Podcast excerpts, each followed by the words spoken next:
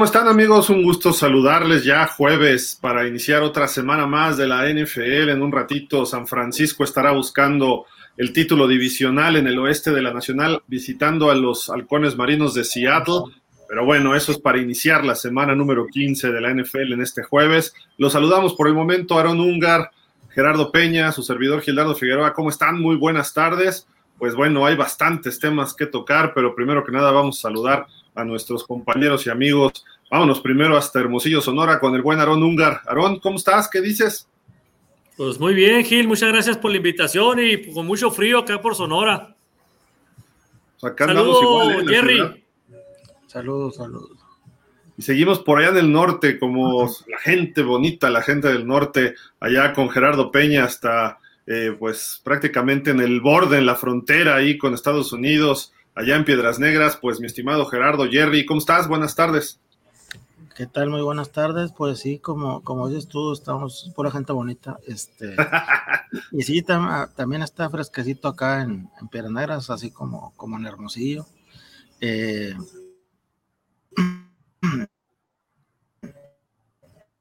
sí, no, no te escuchamos lo último, Jerry. Se congeló. Se congeló el buen Jerry, pero bueno, Saludos, hasta allá ahorita se, se, destraba esto en un poquito, pero bueno, hay temas, ¿eh? Hay temas interesantes, ya viene la semana, hay partidos muy buenos, la semana 15. De hecho, el de hoy va a estar muy interesante ahí en Seattle. Dallas visita Jacksonville, aquí tengo a dos vaqueros que, y ahorita viene un jaguar, así de que se va a poner bueno ese pick para ese partido. Eh, un partido interesante, ¿no? Dallas-Jacksonville en Miami tratar de salir de su mala racha ante los Bills de Buffalo, que con esa victoria estarían en playoff el próximo sábado. En fin, Baltimore tiene noticias acerca de Lamar Jackson. Eh, también hay partidos que pueden definir, como Kansas con una victoria estaría en postemporada otra vez. Y pues Filadelfia ya está dentro. Dallas creo que también puede obtener ya ganando su pase a los playoffs. Eh, ya se empieza a sentir ese ambiente navideño, se empieza a sentir ese ambiente de playoff en la NFL, donde entra la urgencia pero antes de llegar a todos esos temas, pues lo veníamos diciendo desde hace como 20 días prácticamente, la NFL internacional no lo ha anunciado oficialmente, pero pues es evidente que no va a haber partido en México en el 2023. Eh, hoy sale un reporte a través de Ian Rappaport eh, de NFL Network que pudo platicar con un alto ejecutivo de la NFL, Peter O'Reilly, que dice que lo más probable es que este año no, bueno, México no va a tener partido, eso, eso sí lo afirmó de esta forma, y es muy probable que, Alemania tuviera dos partidos el próximo, la próxima temporada en lugar del Juego de México. Eh, pues obviamente la razón no es ningún problema económico, no es ningún problema eh, de pasto, no es ningún problema de COVID, sino el, el asunto es que el Estadio Azteca va a entrar en renovación o remodelación para el Mundial del 2026. En el Estadio Azteca va a haber cuatro partidos durante esa Copa del Mundo de Fútbol. se espera que haya una inauguración conjunta entre Estados Unidos y México y el Azteca sería sede de la inauguración y quizás hasta unos cuartos de final o semifinal se, realizaría ahí. Habría cuatro juegos en el Azteca, tres en el Akron de, de Guadalajara y tres en el BBVA de Monterrey. Curiosamente e irónicamente, estos tres estadios están autorizados por la NFL para, eh, cumplen las condiciones para tener partidos, eh, eh, sostener partidos de temporada regular. Quizá el más viable sería Monterrey. la NFL quiere regresar nuevamente a su mercado en Alemania. Sabemos que va a tener partidos en Brasil, quizá todavía no se ha concretado eso, pero México, pues todavía hay el contrato que se ha ido alargando de tres años, apenas va en su segundo año, después del partido de esta temporada. Entonces, eh, todavía le queda otro partido en el Estadio Azteca como tal. Así de que, pues, no sé si la NFL pudiera contemplar un juego en Monterrey, eh, ahí en el BBVA, que sería muy interesante tener un partido en ese estadio moderno. Eh, los vestidores están dignos para NFL, bueno, no, no dignos, están tiene la capacidad para un juego de NFL, la iluminación, las capacidades, los palcos sobre todo también es una parte importante de lo que ve la NFL en este tipo de, eventos, capacidad para la prensa, o sea, un palco de prensa razonable, razonablemente eh, grande. Entonces, todos estos factores se pueden dar en Monterrey. La cuestión es ver si si la NFL quisiera sacar el partido del Azteca, porque además el Azteca es una compañía y el Estadio de Monterrey es otra que los que manejan, entonces los contratos están establecidos. Probablemente sí se tengan o dos juegos en Alemania, como dice Peter O'Reilly, o a lo mejor sería este año el juego en Brasil, en otro, eh, que es donde está eh, la NFL, donde está la NFL pensando, y en Brasil solamente hay un equipo que tiene su marketing internacional, son los Miami Dolphins. Entonces, eh, probablemente el año que entra, no probablemente, la, conferencia americana el año que entra va a tener su juego 17, esa posibilidad de moverse para un juego internacional. Pudiera darse que Miami diga, bueno, mi, noveno juego en casa lo pondría yo en Brasil en un juego internacional. Hay que ver en qué termina esto, ¿no? Pero Alemania obviamente ha sido un mercado muy grande. Eh, México es el más grande fuera de Estados Unidos, pero ahora el problema es el estadio. Para el estadio, la remodelación del estadio, y no creo que se mueva ni a Guadalajara ni a Monterrey, pero sería interesante ver si podemos tener un juego acá. Esas son las noticias, no es oficial todavía, pero es cuestión de tiempo que la NFL anuncie esto de forma oficial, pero lo que sí yo estoy 99.9% seguro es que no va a haber juego en México porque además dicen que la renovación va a durar hasta dos años, hasta el 24. Quizá como los juegos del NFL son entre septiembre y diciembre y normalmente nos dan en noviembre, a lo mejor ya el Azteca estaría listo, ¿no? Ya recién, eh, pues para restrenarlo, digamos, en ese noviembre del 24, pero existe hasta una posibilidad de que tampoco en el 24 hubiera un partido. Así de que por ahí va la, la situación, amigos, para que estén pendientes de lo que vaya a ocurrir. Y no, lo venimos diciendo desde el juego hace dos, dos tres semanas. Lo más probable es que no haya partido, ¿no? Y pues los que hemos ido al Estadio Azteca, se ven los parches del 86, se ven los parches del 2000, se ven los parches del 2007, del 2016, o sea, el Estadio Azteca siempre ha sido parchado y necesita una reestructuración mayor. No sé si ustedes han podido estar en el Azteca, Aarón, Jerry, eh, pues es un símbolo, pues nacional, hay que decirlo, ¿no? Todo lo que ha vivido el Azteca a lo largo de los años, pero pues tuve hace tres semanas y se ve igual que en el Mundial 86. Ese es el problema, ¿no? Obviamente más reducido, con pantallas, pero en sí la esencia del Azteca es lo mismo. No hay elevadores, las rampas no, no, piensan siempre en la gente de mayor edad, no hay escaleras eléctricas, eh, los palcos siguen siendo los mismos, medio les han dado ahí una manita de gato, eh, el estacionamiento sigue igual, los vestidores para la NFL no caben porque hay vestidores para 22 jugadores y no para 53, no hay para, para, para coaches, espacio para coaches, en fin, tantas y tantas cosas que ocurren, pero no sé qué opinan ustedes de esto, Aaron, voy si quieres primero contigo, pero bueno, a lo mejor en Hermosillo hacemos un estadio ahí pudieran tener. Imposible poner un estadio aquí de esa magnitud aquí en Hermosillo. Para empezar, somos como un millón de habitantes nada más. Uh, bien poquito. Entonces, sí, entonces no. No es. Eso en mi colonia, aquí en la Ciudad de México, Aaron. es, lo que, es lo que te digo, entonces no es, no es negocio para acá. Eh, aparte, tendría que ser techado, ¿no? Aclimatado, ¿no? Por el calor de nosotros aquí, no, no se pudiera. Eh, no, pues eh, sí, sí he escuchado la noticia yo esa de, de, de, que el Estadio Azteca iba a ser por remodelación eh, la cuestión de por qué no iba a haber juego el 2023 de la NFL. Eh, la verdad no sabía por qué. Ahorita que ya estás comentando por la cuestión del Mundial, pues sí, tiene, tiene mucha, mucha lógica, ¿no? Eh, dos años, pues sí, sí, la verdad es que lo que yo no tengo el gusto de conocer el Estadio Azteca, la verdad, nunca he ido para allá. Pero pues sí, es un ícono, es un ícono a nivel nacional el Estadio Azteca y, y por lo que yo he escuchado amigos eh, es que sí le falta, pues sí que sí está medio obsoleto, ¿no? Ya el Estadio Azteca sí necesita pues una manita de gato, ¿no? Y más para, para el Mundial. Pero pues no pasa nada, a final de cuentas sería un año nada más sin, sin juego de NFL, pero está pronosticado de que a partir de ahí a lo mejor se pudieran manejar hasta dos juegos, ¿no? De la NFL aquí en, en, el, en el Azteca, ¿no? Sí, habría que ver otros contratos, ¿no? Extensiones, etcétera. Jerry, ¿tú se has estado por acá? Así es, este, hace, pues no, no hace, no hace muy poco, hace unos 10 años fui a ver un clásico de, la Liga Mexicana de Fútbol. Este, ya, sabes cuál clásico, el mayor clásico que se publica siempre, ni para qué decir los nombres. Eh, este, en mi opinión, es una, es una pena que, que, no se vaya a realizar, como esto ya es casi oficial.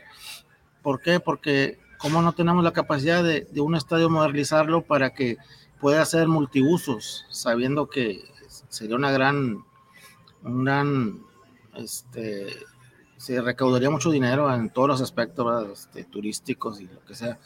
Y, y, por un mundial vas a suspender un, un gran evento como es la NFL, ¿verdad? Que cada vez que viene es un éxito rotundo y más para los fanáticos. Entonces se me hace muy triste. Porque hacemos una comparación a lo mejor muy grande.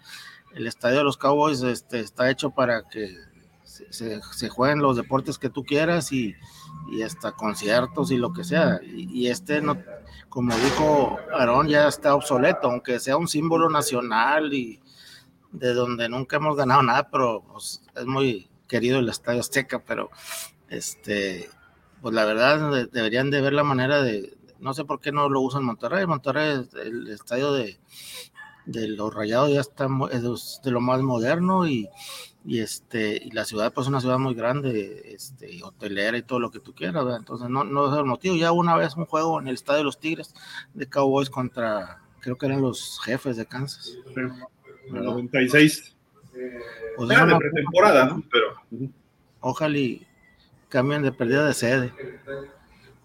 Eh, digo obviamente eh, pues son cuatro partidos del mundial nada más pero había un proyecto para que el Azteca se, lo, al estilo Estados Unidos, ¿no? Que lo tiraran y construyeran un nuevo estadio Azteca, ¿no? Por lo menos era una idea. Eh, ya por ahí vi algunos eh, renders que le llaman o proyectos estos este, digitalmente del Azteca y parece que va a haber un hotel pequeño, va a haber un centro comercial, hay unos hospitales muy grandes. Eh, la zona, cuando el Azteca lo, lo, lo construyeron en el 66, no había nada alrededor Ahí llegaba la calzada de Tlalpan, a Huipulco, a la Glorieta, etcétera, y no había nada. Hoy en día la civilización, la gente, toda la, la ciudadanía ha crecido y la pared del exterior del Estadio Azteca por un lado, y aquí hay una callecita muy pequeña, y junto ya empiezan casas, casas, casas, casas, edificios chiquitos. Eso es lo que eh, estuvo muy mal planeado alrededor del Azteca. El, el, estacionamiento también no tiene una buena planeación. Eh, cuando tú vas, eh, en estos juegos de la NFL no dejan llevar coche, no sé por qué, eh, pero bueno, normalmente en los partidos de fútbol sí, pero si tú vas y hay un partido así como tú dices, un clásico, un juego de mucha asistencia, te, te metes al estacionamiento y tardas por lo menos hora y media en salir después. Las vías de acceso están mal, ese tipo de cuestiones como que no se piensan cuando, no tanto cuando construyes un estadio, sino cuando permites que se alrededor del estadio se hagan otro tipo de construcciones, no hay esa planeación. Nos pasa en México muy seguido, ¿no? Pero en fin, digo, creo que por ahí va esta cuestión y pues hasta el 24 esperemos que el estadio esté que esté listo porque además sabemos cómo son las cosas en nuestro país. Vamos a tener un tren de observatorio a Toluca para el 2016-17 y pues se quedó a medias ese sexenio, este sexenio le quita eh, el dinero, el, el, financiamiento, y ahí sigue una obra a medias. Vamos a hacer un aeropuerto y por caprichos de alguien, vámonos, ya se cambia a otro aeropuerto y se hace un aeropuerto chafa. Luego vamos a hacer tal o cual cosa. Y aunque sea iniciativa privada o sea gobierno, en este caso es iniciativa privada, sí creo que cumplan, pero luego los tiempos, en año y medio, dos años va a estar listo, pudieran ser tres, ¿no? Ese es el problema. Aunque aquí hay un compromiso internacional. ¿No? Obviamente por el Mundial que les pide que tengan por lo menos un año de operación eh, previo al inicio del Mundial en ese, en ese estadio con fútbol. Entonces, para el primero de enero del 25 tiene que estar eh, ese estadio ya remodelado. Eso podría afectar a la NFL. Lo, lo, interesante, y ahorita ya que se, se incorpora Daniel Velasco, es que, pues tú dices, este, Jerry, afectan a un partido al año. Pues sí, pero son cuatro, y por cuatro partidos de un mundial, que un mundial que no somos la sede principal, que tenemos nada más 10 de 80 partidos y de esos 10 solo 4 serán en el Azteca, como que dices, bueno, pues la inversión verá cómo lo saca de alguna forma Televisa, ¿no? Que es el dueño del Estadio Azteca. Ha quedado mal en diferentes eventos, al igual que Ticketmaster hace una semana con el concierto de Bad Bunny, con boletos falsos, el Estadio Azteca, el campo, aquel el partido que nos, nos quitaron de Kansas contra Rams, en fin, ha habido varios problemas en la administración del Estadio Azteca que ojalá y se resuelvan y ojalá y estén a tiempo, pero bueno, en fin, son muchos detalles que se pueden hablar. Mi estimado Dani, ¿cómo estás? Muy buenas tardes. Tú, en playera allá en, Michigan y nosotros congelándonos acá al sur del río Bravo. Hola Gil, Aarón, Jerry, pues un gusto estar aquí con ustedes, saludarlos, listos para platicar. Bueno, eh, estoy en playera, pero porque estoy aquí dentro de la casa que está la calefacción, que bueno, de todas maneras ahorita no estamos, este, no, estamos tan, tan mal, eh, digo, estamos eh, creo que como a dos o tres grados sobre cero, entonces pues digo, estamos, estamos bien y, y lo que sí, pues ya eh, según estaba viendo en el pronóstico del tiempo, ya este, a partir creo que del 21, por ahí así, o, 22 de, de, diciembre, este, que ya entra formalmente el invierno, ahí sí ya eh, nos va a, caer la voladora, dirían por ahí, porque este, sí, eh, van a bajar las temperaturas este, drásticamente de un día para otro. Dani, pues nada más para cerrar el tema, ¿tú qué opinas de, México no va a tener juego en el 23 prácticamente ya con los comentarios de Peter O'Reilly de la NFL prácticamente se confirma esto. No es oficial, pero es cuestión de días que se quizá de aquí al Super Bowl, ¿no? Que se anuncien los juegos internacionales para la próxima temporada.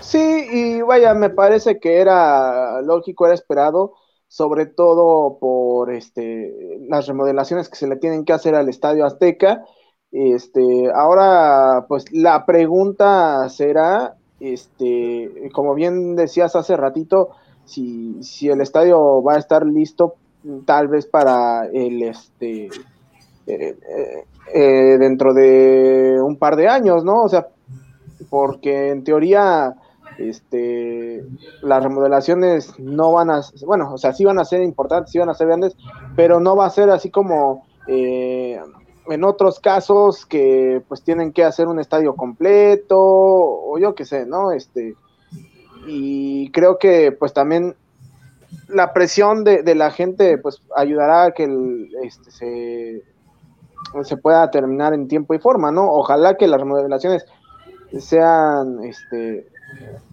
sean buenas, que no, no se haga nada más tampoco al aventón por, por cumplir un contrato, porque entonces creo que se estaría arriesgando el contrato tanto con la NFL como la imagen este, que se quiere proyectar de México este, de cara al Mundial, ¿no? Sí, correcto. Pues ahí está este estadio, dos veces mundialista, dos finales de Copa del Mundo, dos inauguraciones, espera que tres. Ha habido partidos ahí de la NFL en el 94, 97, 98, 2000 y 2001 de pretemporada 2005, 16, 18, no, 16, 17, 19 y ahora en el 22 de temporada regular. Así de que pues hay historia con la NFL en este estadio y eh, incluso hubo clásicos, este Pumas eh, contra Politécnico en los años 70, me parece que hubo dos o tres. Alguna vez vino Notre Dame, me parece que contra la UNAM, y ahí hubo un partidazo. O sea, fútbol americano en el Azteca ha habido en diferentes momentos, la NFL.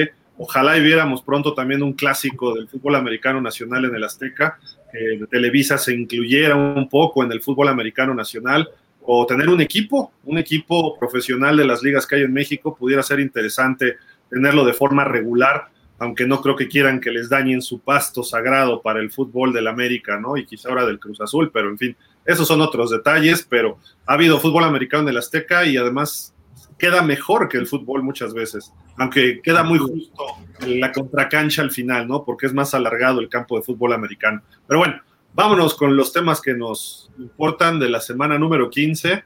Eh, pues hoy inicia la semana con un partido interesante. San Francisco hoy puede asegurar el título divisional con un triunfo sobre Seattle le lleva dos de ventaja, pero ya le ganó el primero, que fue el 18 de septiembre, lo ganaron en San Francisco 27-7. Si gana este juego los Niners, se ponen a tres sobre Seattle, pero le ganaron los dos y quedan tres juegos. Lo más que aspiraría Seattle es a empatarlos, pero el criterio de desempate son los juegos directos y ahí San Francisco, eh, por ese primer criterio, le sacaría la ventaja y sería campeón divisional. Eh, sería el primer campeón divisional de la temporada eh, todavía Filadelfia, que ya está calificado, no lo tiene. Buffalo todavía no lo puede obtener esta semana, a pesar de que gane. Ni siquiera Kansas sí, también sería esta semana el potencial campeón divisional. La serie favorece a los Seahawks, 29 a 18, y le han ganado cuatro de los últimos cinco, aunque los Niners salen favoritos por tres y medio esta semana. Pues es interesante porque Seattle viene de perder con Carolina, que es uno de los peores equipos, este Aaron, y ahora recibe a uno de los mejores o de los que están más enrachados y se anuncia que sí va a jugar Brock Purdy, que estaba medio lesionado. Entonces, vamos a ver, ¿no? Porque el otro, la otra opción era Josh Johnson, pero Purdy ahí la lleva, ¿no? Sí, de hecho yo pensé, sí vi el reporte ahí donde estaba lesionado de las costillas eh, Purdy y estaba cuestionable, ¿no? Para el partido. hasta ahorita, aunque estás diciendo, sé que ya va a jugar eh, el cuarto coreback, pues es, como dices tú, Josh, Josh Johnson. Eh, pues la verdad que, que Purdy, el, el Mister Irrelevante, eh, pues se va a poner otra vez a prueba al muchacho porque pues le va a tocar una defensa buena de, de. Aquí la diferencia es que Seattle también viene a la baja. Empezó muy bien la temporada y de los últimos cuatro partidos ha perdido tres. Entonces, eh, la estadística no le está favoreciendo mucho a Seattle. Me gustaría que ganara Seattle, la verdad. Mm, digo, por la cuestión de que también Divo Samuel está lesionado. Divo, Samuel mm, creo que no va a jugar. Está, lesionado el tobillo, está lesionado el tobillo de la parte de arriba. Es una, una lesión, pues que tarda, ¿no? Tarda en, que, en que, el jugador vuelva, ¿no? A, practicar. Entonces, eh, sin Divo Samuel, que es un arma, pues muy buena a la ofensiva, es eh, multi, multiposiciones, ¿no? Se puede decir, Divo Samuel, cuando no la hace de corredor, la hace hasta, hasta de mariscal o de corredor, este, de receptor, y la verdad es que es, es, muy buen jugador, ¿no? Muy fuerte, muy fuerte de derribar. Entonces, sin Divo Samuel, sin el mariscal, ni Jimmy G, ni Trey Lance, uh, está con el novato Purdy, pues, híjole, va a estar medio complicado yo creo que la defensa tiene que levantar la mano, ¿no? Para mí, yo creo que es la mejor defensa todavía de Niners ahorita en todo lo que va la temporada, eh, en toda la NFL. En toda la NFL, yo, yo, para mí, los Niners es la mejor defensa. Eh, pues ojalá, yo digo que va a ser un buen partido. ¿Por qué? Porque es, es un juego que se está jugando la división. Como bien dices, si gana 49, pues se cuela a playoff. Se puede decir que amarra, ¿no? Los playoffs. Y, y la verdad que me gustaría que ganara Seattle Ojalá que Pete Carroll ahí haga algo eh, importante ahí, ¿no? En el cocheo y que puedan sacar el partido ahí, porque para que se cerrara esa división, ¿no? Más que todo me, me gustaría por eso, está, está, entre ellos dos, ¿no? Que, que pasen a, a, playoff. ¿Tu, pick va con Seattle? Eh, no, o sea, yo pienso que va a ganar 49, pero me gustaría que ganara Seattle. Ok. Jerry, ¿con quién vas? ¿Por qué? Mira, como dijo Aaron, a mí me gustaría también que ganara Seattle, pero Seattle anda, anda a la baja y, San Francisco anda a la alta a pesar de que no tienen al coreback titular. El primer juego que se enfrentaron, que ganaba muy bien San Francisco, pues era la segunda semana de la temporada.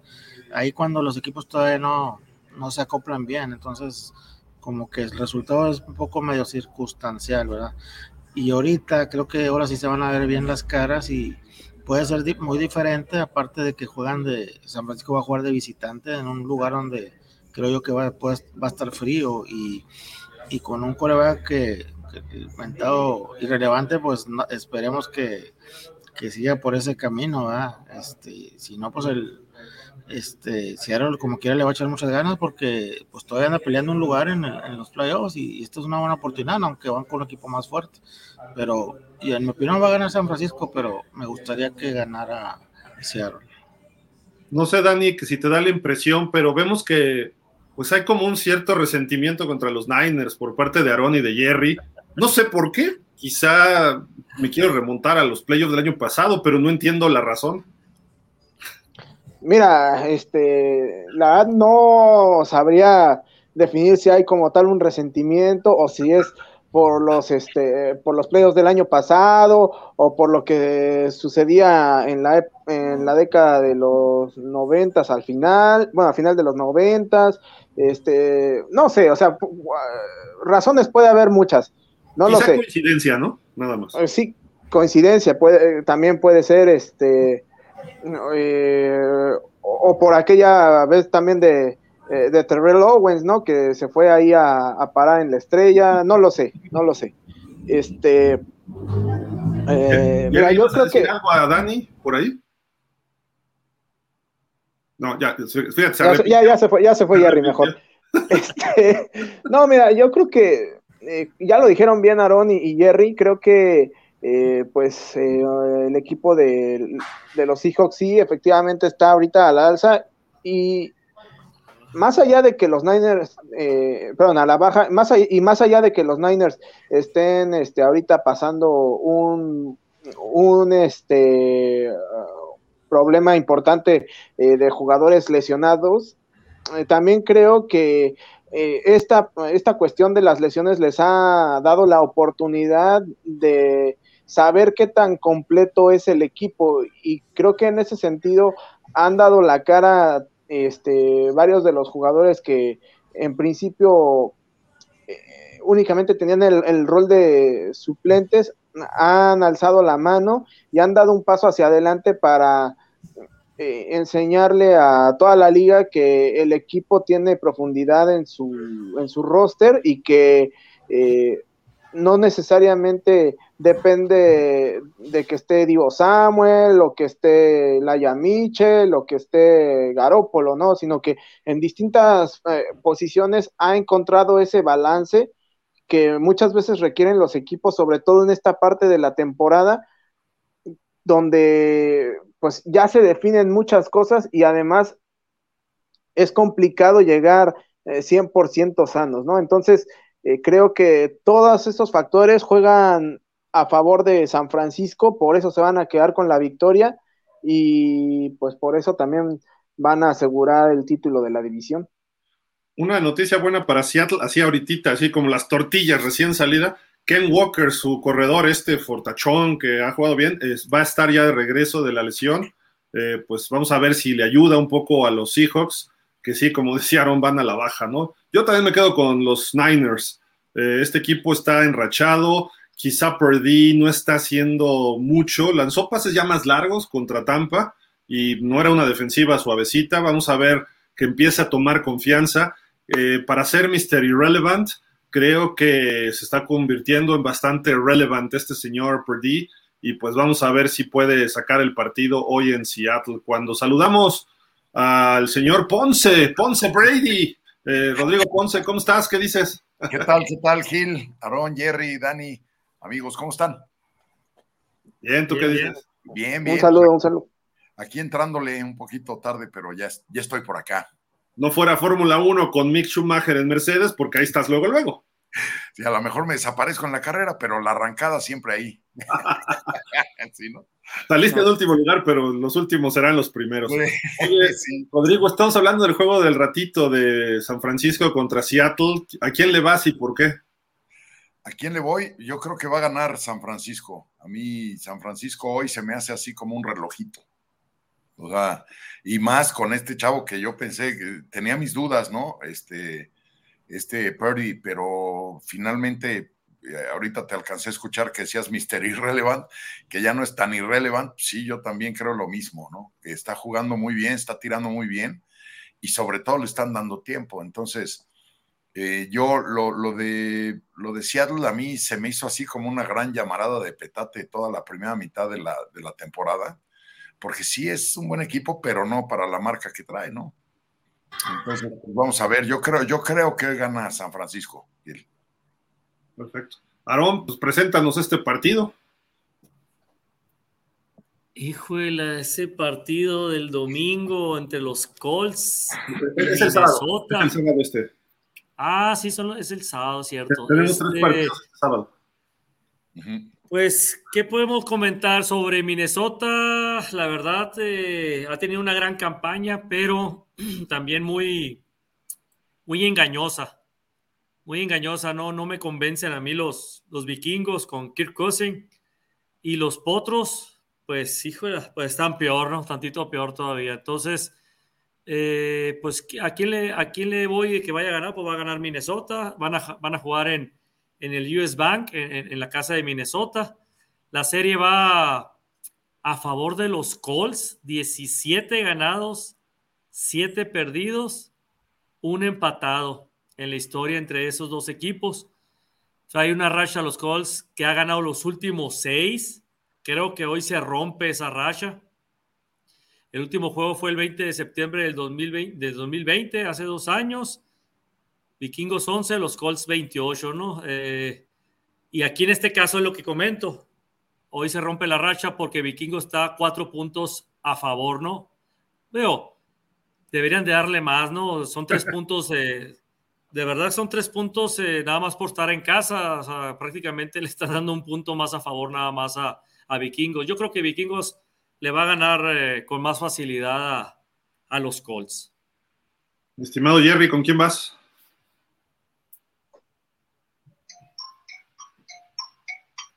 estás muteado.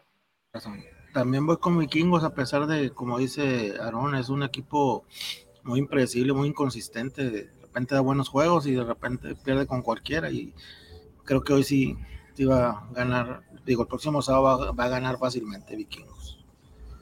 Dani. No, pues yo solo voy a decir que voy a ir con mis Vikings de toda la vida, nada más. No voy. No puede ser. Eso déjaselo a Ponce, pero no tú. Tú mejor di, voy en contra de mis Colts que odio de toda la vida, mejor dilo. Oye, Ponce, ¿tú, vas con tus Vikings? Yo, yo voy con mis Vikings de toda la vida, pero sí los veo ya bien apachurrados. Estoy de acuerdo con Aarón. Ya, este, ya tiene un ratito, o sea, yo los vi más contundentes al principio de la temporada que ahorita. Ahorita ya ya los veo así como que de repente hacen agua terriblemente con, con equipos que, no tendrían que, sufrir de esa manera, ¿no? Y sin embargo así, así le sucede, ¿no? Eh, eh, ahora, lo que está pasando con los Potros y con Jeff Saturday es que extrañamente hicieron un, buen match. Entonces, no han tenido resultados, eh, vamos, tampoco han sido así de victoria tras victoria, ¿no? pero no han sido resultados eh, acalambrantes, nada más con los vaqueros sí les dieron una atropelladota estrepitosa, ¿no? Pero este, fuera de eso, eh, los, los, tres juegos que lleva este, eh, Saturday al frente, pues como que no, no, es más, son cuatro, porque él, empezó ganándole a los Raiders, ¿no? Y después este, los, las águilas, los acereros y los vaqueros. Entonces sí se la pusieron complicada pero vamos recordando que a las águilas eh, les, este, las águilas les ganaron por un punto nada más, ¿no? Y eso, si dices, algo está pasando ahí, ¿no? Yo creo que extrañamente, porque no es un head coach de, de nivel NFL, pero lo está haciendo bien. Entonces, digo, no vaya a ser que nos agarre la sorpresa por ahí. Yo creo que sí van a ganar los vikingos. Es más, yo de hecho el pick se lo di a los vikingos, con todo y la línea también este, pero, pero sí puede ser cualquier cosa, esos son medio gitanos ya los vikingos a estas alturas del partido. Yo, yo, yo creo que los Colts han jugado muy, mucho mejor de lo que indica su marca. Han dado batalla, incluso a Dallas, que los apalea, iban a dos o tres puntos en el cuarto cuarto y de repente Dallas se despegó en una eh, bocanada de puntos. Eh, le dieron batalla a Filadelfia. Con Pittsburgh también hubo dos, tres detalles, errores de Saturday, de coach novato. Eh, le ganaron a los Raiders, que es un equipo no trae buena marca, pero es un equipo de cuidado. Entonces, yo creo que los Colts no está tan mal. Y por el otro lado, Minnesota, perdón, Ponce, pero yo los veo que juegan a ratos y a ratos juegan excelente y de repente juegan este, mal. Se ve que los controlan y dicen, ya vamos a ponernos las pilas y sacan el juego. Van con buena marca, sí. Detroit creo que los evidenció un poco la semana pasada. Dallas también los evidenció pero si nos ponemos a ver, Dallas apaleó a estos dos equipos o los dominó, entonces creo yo que va a ser un buen juego. Me voy a quedar con Minnesota por estar en casa y por la tendencia, pero no descartaría que Indianapolis les diera un sustito, ¿eh? no tiene nada que perder ya. Y hoy salió Jimmy Irsay, el dueño de los Colts, diciendo que Jeff Saturday es uno de los candidatos para ser coach a partir del próximo año. Y que hay otros eh, pesos pesados, por no decir excrementos grandes, ¿no? Este, eh, por ahí, eso, ¿cuál es el único? Hay dos grandes que pudieran entrar en este, en este concepto, es Sean Payton y Jim Harbaugh. Que ya ha habido supuestamente contacto de tres equipos de la NFL. Esos para mí son pesos pesados de los disponibles. Si ustedes ven algún otro, díganme, pero pues pudiera ser alguno de ellos para los Colts el año que entra, ¿eh? no lo sé. Pero, ¿quieren agregar algo más o nos vamos al siguiente juego? lo, de Harbaugh no, no se me hace como que. Pues, ¿Jugó ahí? Sí, yo sé, pero no, no es así como que, que, lo vea yo al frente de un equipo otra vez, no. ¿No? No, no, yo no. Eh, más se entrevistó con Minnesota, ¿eh? Precisamente. A, Sean Payton sí te lo creo, ¿eh? o sea, sí tiene cara el hijo de Verónica Castro. Ah, bueno. Está bien. Mi estimado Jerry, platícanos de los Ravens que no juega Lamar Jackson, ya dijeron hoy. Eh, ok, este, este es el otro partido de, del sábado, este es a las tres y media. Eh, pues este Cleveland no tiene ya nada que, creo yo, para mí ya no, ya no va a clasificar y Baltimore sigue peleando algún lugar. Entonces, este Ravens ganó los últimos cinco de los de los seis, del último seis ganó los cinco. Entonces, aún así tiene a sale Browns favorito por tres puntos, 3.0. Este no todavía no se sabe si va a jugar Lamar Jackson. No, no va a jugar, ya dijeron. Ok, entonces este, ese puede ser un factor a favor de Cleveland, que ya juegas contra un quarterback normal, ya no tienes que estar cuidando al que hace todo. Entonces, este, ya facilitas a la defensiva. Y, entonces, pero aún así pienso yo que, los Browns, los, no, los Browns, los Ravens traen mejor equipo. Yo, yo voy con los Ravens. Los Ravens. Mi estimado Dani, este es el juego de Deshaun Watson, ¿no? Para lucir. Pues sí, este, en teoría sí, ese debería ser el juego, pero pues bueno, eh, de alguna manera creo que no, no se ha visto bien. Si bien es cierto que no va a estar Lamar Jackson, eh, pues también los cuervos no es que tengan una eh, este, defensiva mala, ¿no? Entonces, eh, en ese sentido, creo que a pesar de no estar Lamar Jackson, los cuervos deberían tener el, em, la ventaja para sacar este partido, sobre todo porque pues lo que hemos visto de Deshaun Watson, pues no ha sido este, nada alentador eh, se ve que pues todo el tiempo que estuvo fuera de los emparrillados le está cobrando factura y feo.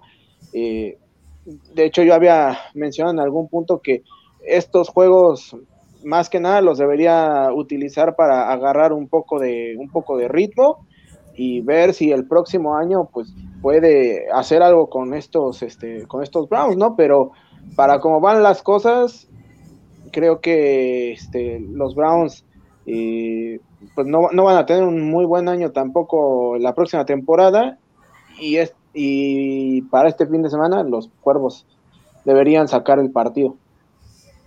¿Vas con cuervos? Sí. Aquí me nos acaba de llegar un video así de último momento. El tipo de. Bueno, véanlo y ahorita comentamos, porque curiosamente esto está ocurriendo en la NFL ahorita. Dicen por ahí que si te prohíben que te den masajes, dátelo tú mismo. Y ahí estaba de Sean Watson masajeándose la pierna, ¿no? Entonces, este, pues, ya para que no haya problemas, ¿no? Y él solito ahí se estaba, eh, digo, para, los que no lo vieron, vean, vean, levanta la pierna, se soba la pantorrilla, luego flexiona. Estoy bien, estoy bien, perfecto, ¿no? Ya, no pasa nada. Mi estimado Ponte, ¿tú con quién te quedas en este partido? Yo con los Browns, todo el camino todo el camino y, digo, aunque sí es un poco una desgracia lo que está pasando con este el violador de Papantla, este, lo que está, lo que está pasando con Deshaun Watson es, es que yo, yo como dueño de los cafés, yo, yo, ya estaría en realidad checando las cláusulas del contrato de Deshaun para este, rescindir, porque yo no entiendo, de entrada no entendí por qué pelearon tanto por él, porque no, no se me hace que valga tanto. Esa es una. Dos, regresa, como dijo Dani ahorita, sin, sin mayor nivel. Eh, era evidente, ¿no? Si lleva, eh, llevaba no sé cuántas semanas suspendido, pues era evidente que no iba a llegar a nivel adecuado. Pero yo lo que creo es que este juego eh, lo va a ganar la defensiva de Cleveland. Yo, eso es lo que yo pienso, y específicamente la línea frontal de Cleveland, que va a zorrillar al sustituto de Lamar todo el tiempo y todo el partido, y si así lo hacen, no, bueno, o sea, tienen, tienen el, juego en la bolsa. Yo, yo voy, yo voy Browns. Eh.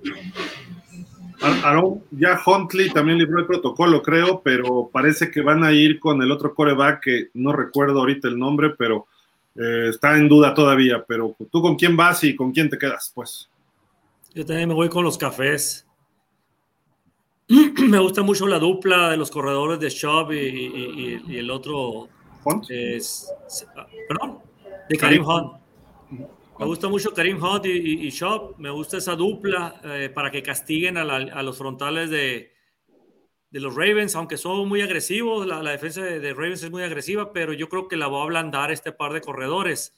Y de Sean Jackson, yo creo que, perdón, de Sean Watson, creo que va a dar eh, un buen partido hoy. Yo creo que ya, ya es hora de que se haya aclimatado con el equipo y que haga una buena química con sus receptores y sí, los frontales también de, de, cafés me gustan, ¿no? Entonces yo también creo que también le va a dar problemas a, al mariscal que vaya a poner ahí en lugar de Lamar Jackson. Si fuera Lamar Jackson, yo te dijera que, que sí le iba a los Ravens, pero sin Lamar Jackson, yo creo que los, que los cafés tienen una gran oportunidad de ganar este partido.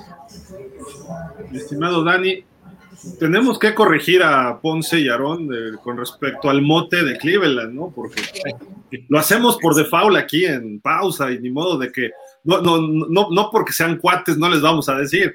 Eh, eh, no le podemos traducir cafés porque es un apellido, Browns, por Paul Brown. Ah, por eso le pusieron Browns. Eso lo hicieron acá en México, pero pues nada más, para decir Browns, pues, nada más. Es de buena onda, les decimos. sí, Jerry. Mejor que les digan los pupilos de Kevin Costner. Yo, me quedo con los pupilos de Kevin Costner ahí también. Este, por estar en casa, juegan mucho mejor en casa los Browns. Eh, no tienen nada que perder y todavía están con alguna posibilidad remota de ir a playoff. Muy remota, necesitan mucha ayuda. Pero pues para Deshaun Watson, este es el partido que le puede servir para decir: aquí estoy y lo que valgo. Yo por ahí no sé quién dijo que creo que Deshaun Watson no lo vale. Yo creo que sí, es un gran coreback. Ahorita no está todavía. Ahorita todavía no está, estoy de acuerdo. Pero lleva año y medio sin jugar. Entonces, estos partidos, la NFL lo hizo adrede para que toda la carga social sobre él cayera en esta temporada y el año que entra esté libre y pueda hacer toda la pretemporada bien y ya esté listo para el 2023, creo yo. Y además él lo va a ver así como deportivamente, pero ya lleva dos juegos y ya entrenó dos semanas previas, hizo algo de pretemporada. Este juego contra los Ravens en casa, eh, donde todo el mundo lo va a ver en un sábado, creo que en diciembre, para tratar de buscar cerrar bien la temporada y creo que, creo que puede hacerla. Para mí es mejor que Brissett y Brissett tuvo una gran temporada con ese equipo y ya debe tener el clic este señor Watson. Eh, creo que puede ser un muy buen partido para él y para los Browns, pero a lo mejor los Ravens sacan el, este, la garra, ¿no? Por ahí, pero en fin. El fue.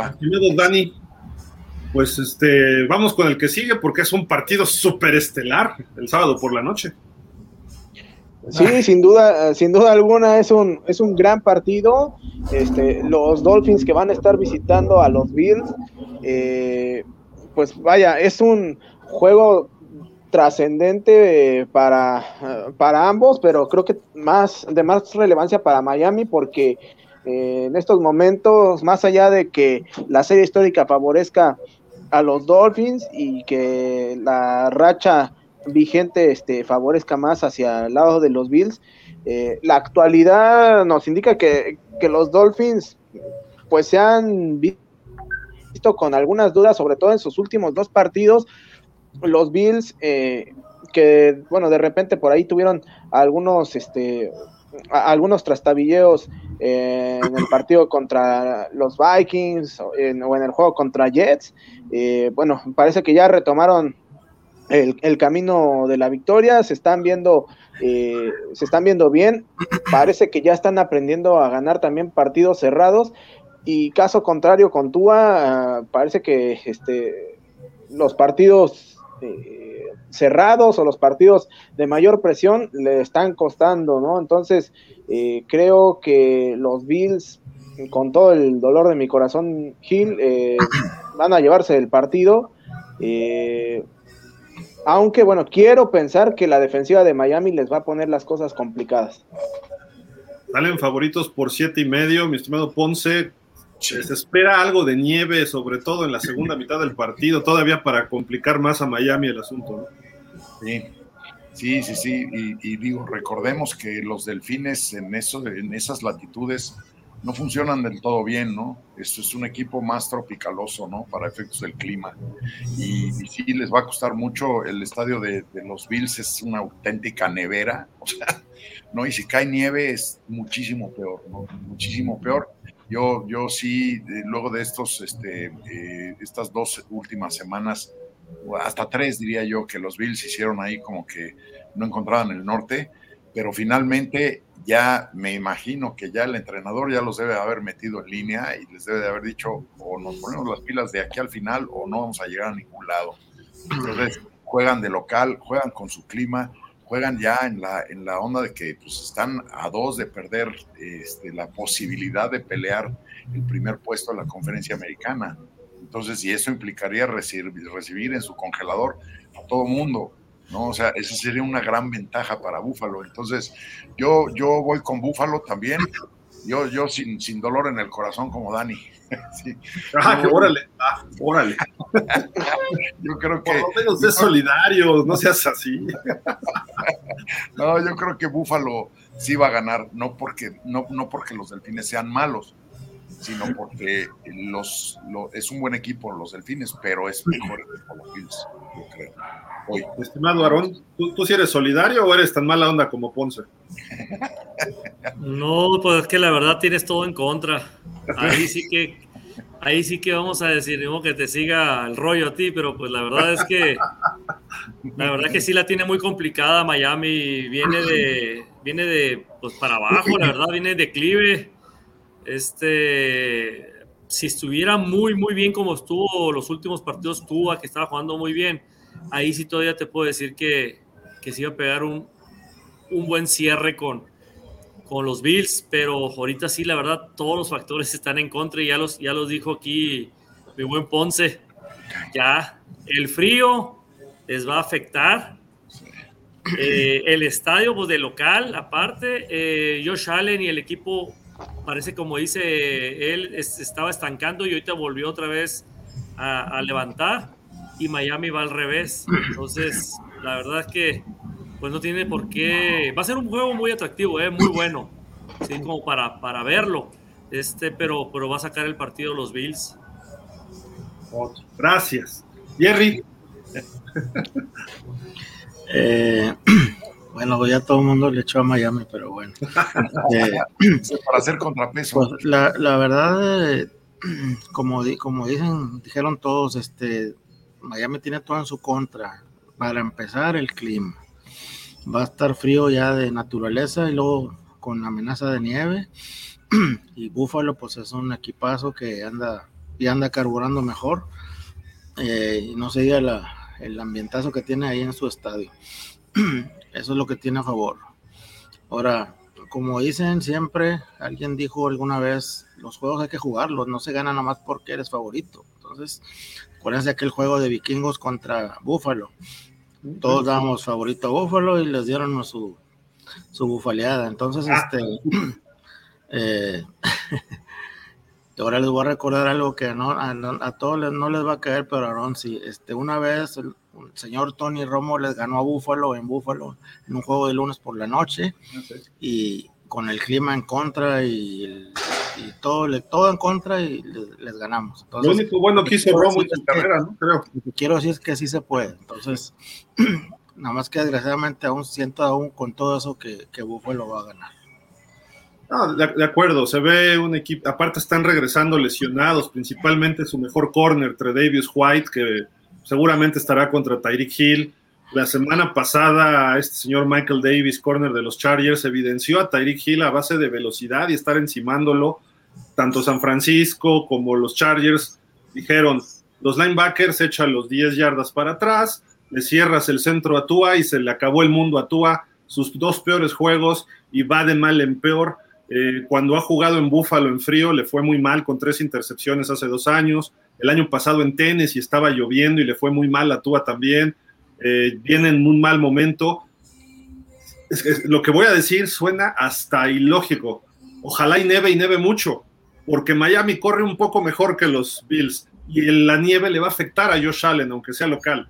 Y Miami puede frenar el juego terrestre, que es lo que mejorcito está haciendo la defensa. No traemos corners, y hablando ya como Dolphin. Entonces, si Josh Allen no neva y está en las condiciones bien, va a acabar a Miami por aire.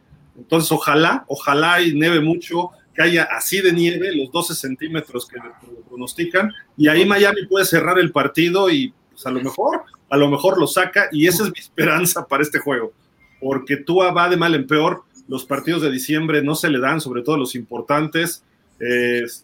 la semana pasada era una tontería.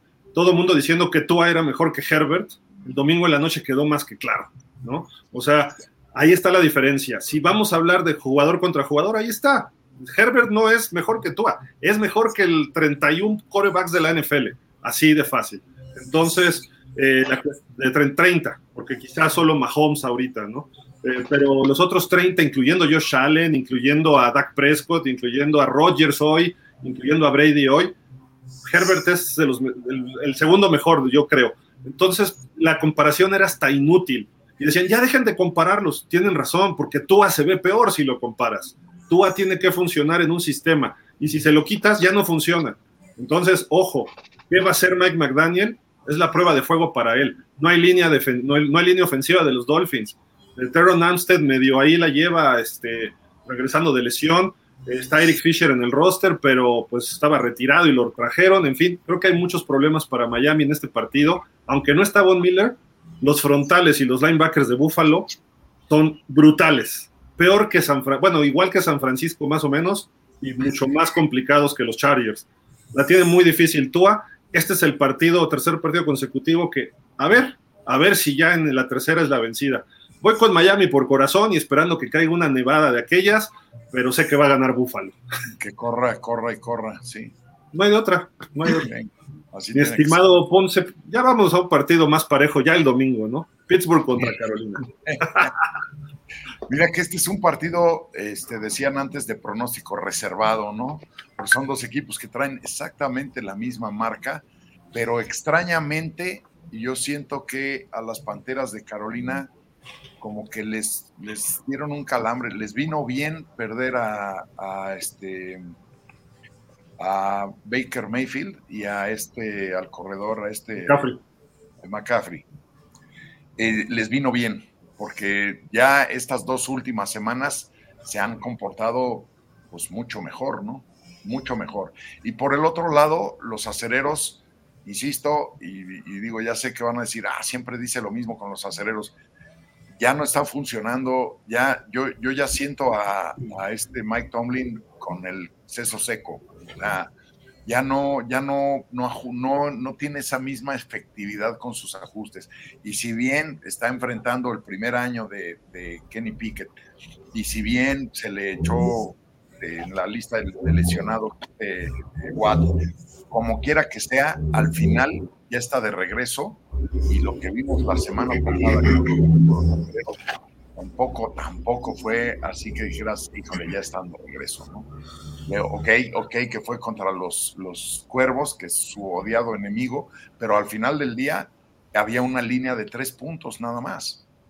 O sea, no, no, no, no se esperaba una, una golpiza del lado de los cuervos, era un partido, cuando hay tres puntos de diferencia, ya lo dijo hace un rato este, Aaron, pues es casi, casi la, situación de, local contra el visitante, ¿no? Es casi, casi, contra una línea de tres puntos es prácticamente un volado. Y, los aceleros yo siento que no terminan de cuadrar eh, al equipo como tal. Este, como siempre, Tomlin se fija más en la defensiva que en la ofensiva, pero en donde trae el problema es en la ofensiva, ¿no?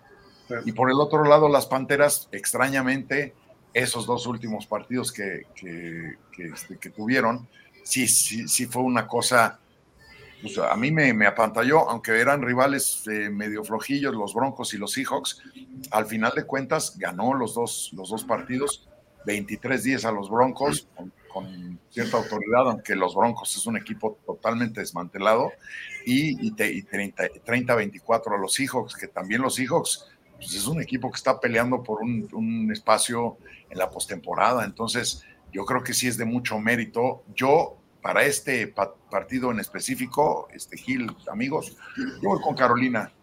Yo creo que Carolina se va a cepillar a los acereros. Ok. ¿Aarón? También estoy de acuerdo con Ponce. Creo que las Panteras le va a ganar a, a, este, a los Steelers. Eh, me gusta Sam, Dan, Sam Darnold.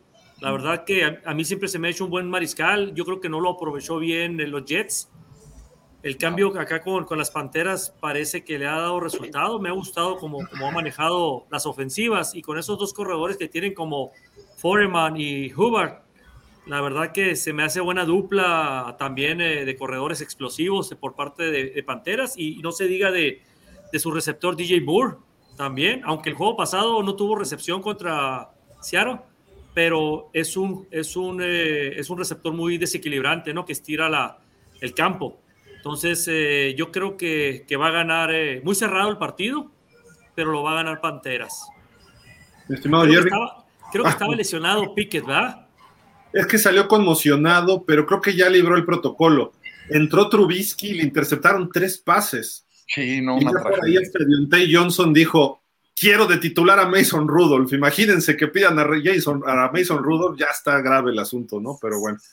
Yo creo que sí juega Pickett, pero hay que esperar, porque no fue tan grave su conmoción. De hecho, salió bien y así como que estoy bien, estoy bien, pero está chavo, entonces quién sabe. Y a ver el protocolo, que hubo varias cuestiones interesantes esta semana, errores de protocolo. Pues esperemos a ver si no lo mandan a la banca por protocolo, pero en fin, vamos con Jerry, Jerry, perdón. Ok, este, pues este juego en el papel se ve muy parejo. Dos equipos que han tenido una muy mala temporada aunque al final, en estos momentos, Carolina ha, de cierto modo ha mejorado, ya ves, le sorprendió a Seattle ganándole y, y aún así creo que no les va a alcanzar. Pero Pittsburgh, que aunque matemáticamente todavía puede aspirar a algo, este pues va a tratar de, ganar este partido, o sea, no lo ven como un juego ya nomás por terminar temporada, entonces hay ciertos motivos para que el, pues que sea un juego bueno. Aún así, pienso yo que Carolina debe ganar, este, porque están en su casa y, y pues todavía andan animados del juego, la victoria anterior. Sí. Ani, ¿tú con quién vas? Mira, yo creo que el, los Steelers con Pickett cambian mucho y eso se vio justamente el partido pasado después de que salió. Eh, Trubisky y nada es exactamente lo mismo, ¿no? Entonces, eh, creo que Pickett va a ayudar a que el partido eh, sea atractivo, sea cerrado, pero por otro lado, como bien decía hace rato Rodrigo, este, pues ya con todo lo que se sacudió el equipo de las Panteras, creo que están encontrando esa racha positiva, además de eh, que del otro lado, o, bueno, de, de, su lado, mejor dicho, tienen eh, un coreback con un poco más de experiencia. Eh, ahí puede estar probablemente la clave para definir el partido. Y aunque creo que se puede eh, definir hasta la última posesión, sí pienso que las Panteras se van a llevar el partido. se va a confirmar la primera temporada perdedora de, de Tomlin al frente de, los acereros. Eh, que por otro lado también creo que eso le puede venir bien, ¿no? Para que este, tenga una mejor reconstrucción eh, la próxima temporada. Y, también, pues para las Panteras, eh, la victoria pues los pondría con buenas posibilidades de quizá ser campeón divisional, ¿no? Porque esa división sí está para, para cualquiera para los de Cleveland, para el perro, ¿no? Para la lágrima. Oye, Dani, ¿quién te gusta más? Este, perdón, ¿Pickett o Sam Darnold? Eh, Me, mira, me gusta más eh, el que, eh, este ticket que tiene el potencial, pero hoy creo que este, Sam Darnold eh, tiene más posibilidades de marcar una diferencia. Correcto. Pues yo, yo, voy, yo soy el único que va a ir con Pittsburgh, porque puede ser muy malo Tomlin, pero es el tipo con más suerte en el mundo, ¿no? Yo lo único que le pido a Dios y al universo y a todos los dioses del Olimpo es que me dé la suerte de Tomlin. Este cuate cayó en un equipo armado, eh, le sacaba la chamba a Rotlisberger. No sé cómo, pero va a sacar este partido el domingo Pittsburgh, por suerte. Hasta un, mal arbitraje, un fumble ahí de, de Sam Darnold, no sé, algo, pero Pittsburgh va a sacar este partido y va a seguir manteniéndose en el filito de su marca perdedora por primera vez en su carrera, justo lo que dijo Dani. Y los, los Panthers todavía pueden calificar y bien, ¿eh? Están un juego abajo de los Bucaneros. Y Tampa creo que tiene un partido difícil además contra Cincinnati. A lo, a lo, mejor pierden los dos y van a seguir y el, el, que gane uno de los que le quedan es el que se va a meter. No sé, ¿Y no se enfrentan entre ellos al final de la... Creo que el último de la temporada, ¿eh? Falta uno, sí, apenas llevan uno. Pero también está Atlanta con esa marca y, y uno abajo Nuevo Orleans en la división. Entonces es un relajo ese, esa división. De hecho, aquí tenemos para nada más que le echen un ojito cómo está. Hasta los Santos pueden meterse, ¿no? Sin problema como campeón divisional. Pues de Oye, hecho me, me, adelanto aquí rapidito, eh, esta división el que gane es el que se va a enfrentar con los Cowboys, ¿eh? Sí, a, cómo sí. va, a cómo va el asunto. Por eso me gustaría, por un lado, que ganara Carolina. No, hombre. Eh, sí. ¿Te da miedo Brady o qué? Ya no le quiero, no, no lo quiero ver a Brady ya en playoff. Ya. Se hace grande Tom Brady ahí en, en playoff, entonces, y luego no iríamos falla. a su casa, ¿no? Entonces, ¿para qué? No, no, no. No falla. Si me preguntas qué me gustaría, me gustaría que me echaras a las panteras mejor en playoff. A, a, a, cualquiera de esos tres, menos a, menos a, a Brady. Menos a Tampa.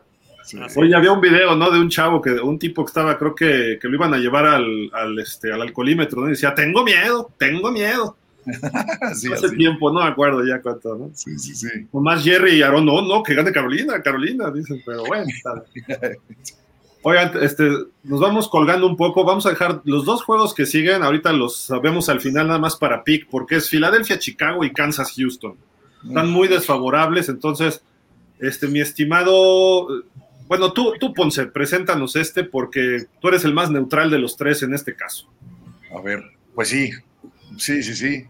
Este va a ser no parece por la marca que traen los jaguares y la marca que traen los vaqueros, pero este va a ser, acuérdense de mí, un agarrón, un super agarrón. Porque y para mí, para mí Jacksonville ya está empezando como a tomar vuelo. Eh, yo, yo la pregunta que tengo con Jacksonville siempre es por qué se espera hasta estas alturas de la temporada para agarrar vuelo. O sea, Sí, sí, es que empiezan como a pasito, a pasito, ahorita ahí voy y no sé qué, y ya al final de la temporada ya, ya están como más engranados, ¿no? Eh, lo que va a pasar acá en, en, el, en, el, estadio de los Jaguares es, eh, ahorita de hecho la línea me parece que es de dos puntos o tres nada más. ¿Ya bajó? Ya bajó, ahorita está, te voy a decir, en... Lo que tenemos nosotros era de cuatro y medio. Cuatro y medio, está en cuatro y medio. Eh, yo, yo, yo, eh, ahorita me va a querer abuchear el Jerry y Aaron, me van a querer lanzar por la borda, pero yo voy a ir con los, yo voy a ir con los jaguares, oh, que creo que van a ganar por casi, casi por la mínima diferencia. Y no por otra cosa, sino porque, insisto, los jaguares están embalados. Y, y, y, no que los vaqueros no lo estén, pero los vaqueros la semana pasada sí dieron ahí un traspié medio extrañito. ¿no? Ah, no, no, no, no, este, no perdieron, pero tampoco, o sea, yo insisto mucho, y, perdón que sea tan recurrente con el tema, pero yo insisto mucho en Dakota. O sea, Dakota le metes tantita presión y lo revientes para todos lados. Entonces, yo sí creo que ahí sí puede haber una, un factor que determine la, la pelea por este juego. A mí, a mí yo creo que va a acabar por tres puntos, por tres puntitos. Si me apuran un poquito, yo diría que por ahí del 21-24 o el 27-24, por ahí va a acabar. Y yo creo que van a ganar los jaguares. Siento que van a ganar los jaguares. ¿no? Por ahí me enteré que ya llegó el regalo de Dani a Ponce hace rato. Este, pues creo que lo estacionaron afuera de su coche, es ahí un, un Cadillac, algo así, para que dijera que su pick iba a ser a favor de los Jaguars. Un jaguar. No, fíjate que sí. Un jaguar, sí, sí. un jaguar. Totalmente. Fíjate, perdón, la, la mm, tendencia, bueno, no la tendencia, porque no es, no es más que, no, no son más que picks, ¿no? Al final del cuento, pero, pero sí el, el- lo que le llaman el edge del juego, se lo están dando más a los jaguares que a los vaqueros, ¿eh? Sí, correcto. O sea, la motivación la traen más los jaguares que los vaqueros, porque como quiera que sea, los vaqueros ya están en un punto en la temporada en el que pues prácticamente están calificados, saben que no van a ser el primero de la división, saben que van a ser un No comodín, puede, matemáticamente. pero, pero vamos siendo este, lógicos, si Filadelfia juega con Chicago este fin de semana, pues es prácticamente un hecho que Filadelfia va a quedar como líder de esa división. Y los vaqueros, no, no digo que se estén conformando con el segundo lugar, pero ya, ya, ya hicieron la realidad de que, de que van a entrar como comodines al playoff. Y eso tampoco está mal, ¿eh? Hay muchos equipos que entran como comodín al playoff y terminan siendo campeones del NFL, ¿no? Y así Entonces- pueden evitar a Filadelfia en la divisional, en la ronda divisional, ¿no? También, salvo que ganen todos los demás líderes divisionales, ¿no? Pero Así es. Entonces yo sí creo, este, un poco puntualizando, que, que lo que va a suceder aquí es que el, el- el ángulo, digamos, del juego lo traen más los jaguares que los vaqueros.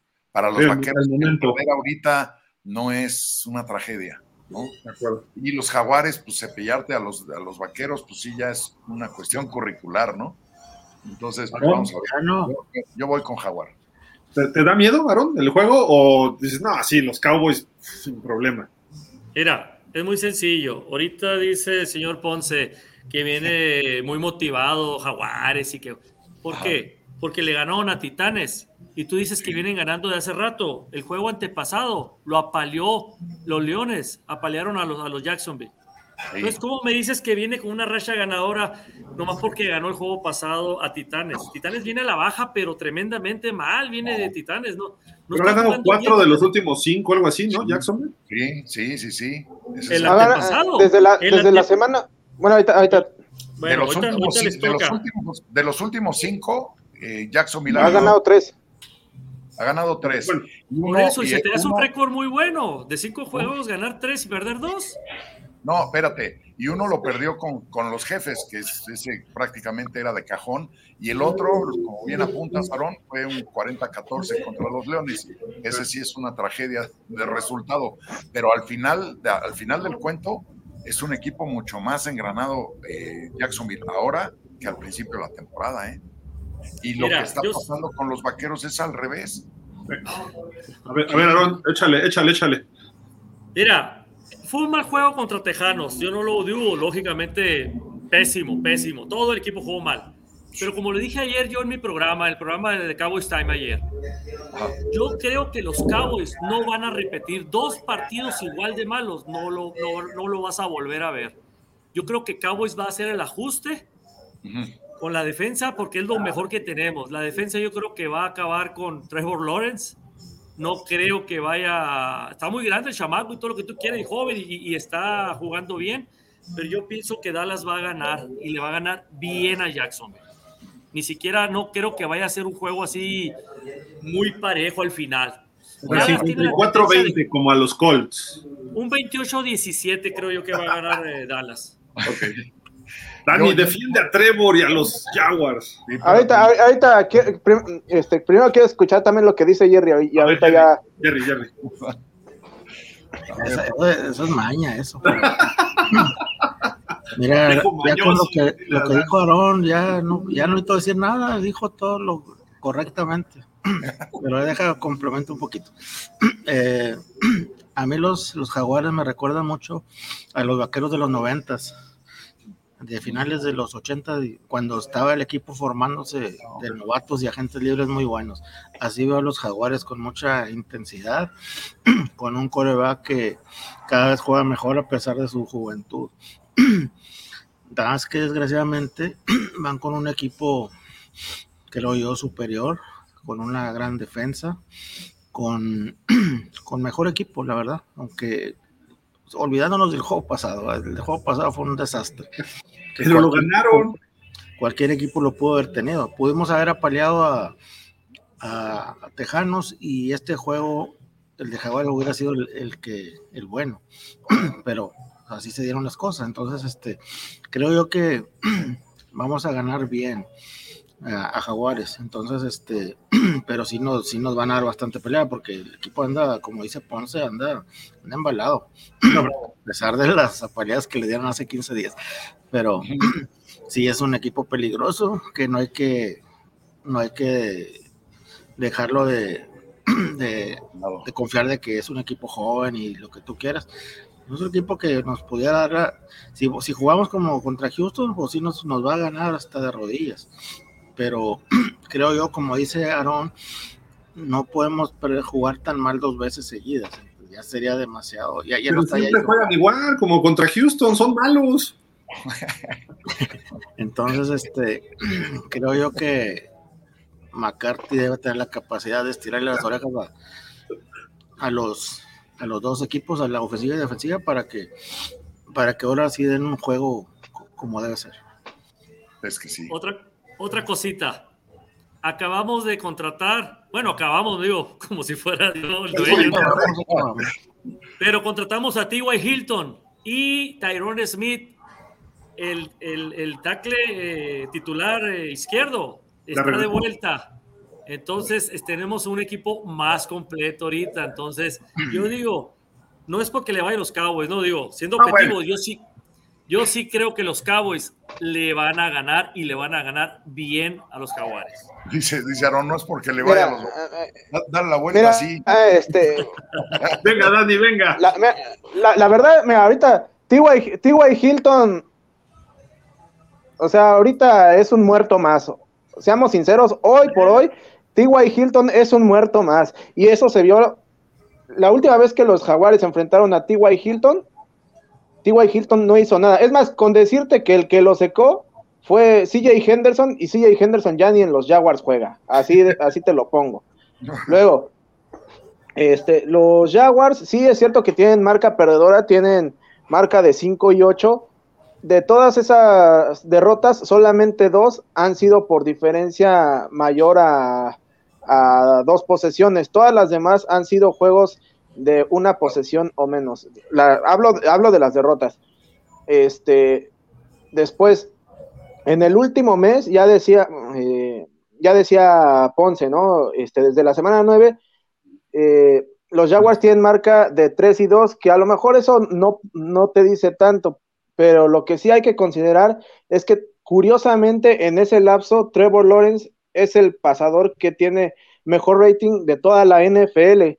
Eh, habla del crecimiento que está teniendo él junto con la ofensiva del equipo. Por otro lado, a pesar de que los Jaguars tienen marca perdedora, es una de las, de, las ofensivas que más puntos anota. Entonces, creo que la clave va a estar en que Doc Peterson obviamente entiende que la defensa de los Cowboys es una este, defensiva que presiona mucho, es una defensiva eh, que es muy agresiva. Entonces, ¿qué es lo que va a hacer? Creo yo, simplificar el juego, ir a, pases seguros, tratar de no, de no arriesgar tanto eh, y apostar simple y sencillamente a que sea un juego de, este, de toma y daca. Y ahí creo que es donde los Cowboys tienen las de perder. ¿Por qué? Porque como ya lo decían hace rato, a Prescott hay que ponerle tantita presión y donde el juego se empieza a complicar ligeramente más de lo que los Cowboys esperaban, es, posible que Prescott empiece a, exponer el balón de más y solito va a cometer el error. Ahí es donde se le, pueden, eh, se le puede competir eh, de mejor manera a los, a los Cowboys y así es como los Jaguars creo que pueden sacar el juego. Yo creo que va a ser un partido muy cerrado sí creo que va a ser, como dices, por ahí de 27, de 27, 24, 31, 28, por ahí así, pero sí creo que hoy se lo llevan los Jaguars. Oye, Dani, una pregunta. ¿La defensiva de los Jaguars ¿qué tiene para molestar a los Cowboys? Porque pues son muy jóvenes y a lo mejor no se conoce tanto todavía nombres de este equipo. Sí, o sea, son, son jóvenes, eh, han sido eh, un, poco irregulares a lo largo de la temporada, empezaron muy bien, eh, provocando muchos intercambios de balón, de pronto como a la mitad de la temporada como que se apagaron, eh, pero ahorita volvieron a tomar otra vez ese, esa chispa y lo vimos la temporada, el partido pasado en donde provocaron cuatro intercambios de balón. Este, y bueno, eh, por ahí tienen a Trevon Walker, tienen a Devin Lloyd, que bueno, ahorita ha estado alternando con Chad Muma. Eh, recuperan esta semana ya a Andrés Cisco, que también es un jugador importante en la secundaria. Y bueno, eh, en las esquinas están Tyson Campbell, está Darius Williams y, y, bueno, por ahí en el slot de repente mueven a Trey Hendron, que es el, creo que es como el que no, no hace mucha diferencia, pues, eh, pero, o sea, en general creo que eh, a pesar de no tener muchas figuras en estos momentos, le están apostando justamente a hacer todo un equipo y, creo que es ahí también lo que hace peligroso a, los Jaguars, que no dependen de uno solo.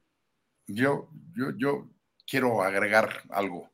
Yo, yo creo que la semana pasada, o sea, a mí mi, mi pues vamos a decir, mi preocupación con, el desempeño de los vaqueros es que la semana pasada, si los vaqueros hubieran jugado contra cualquier equipo que no fueran los tejanos, los hubieran revolcado.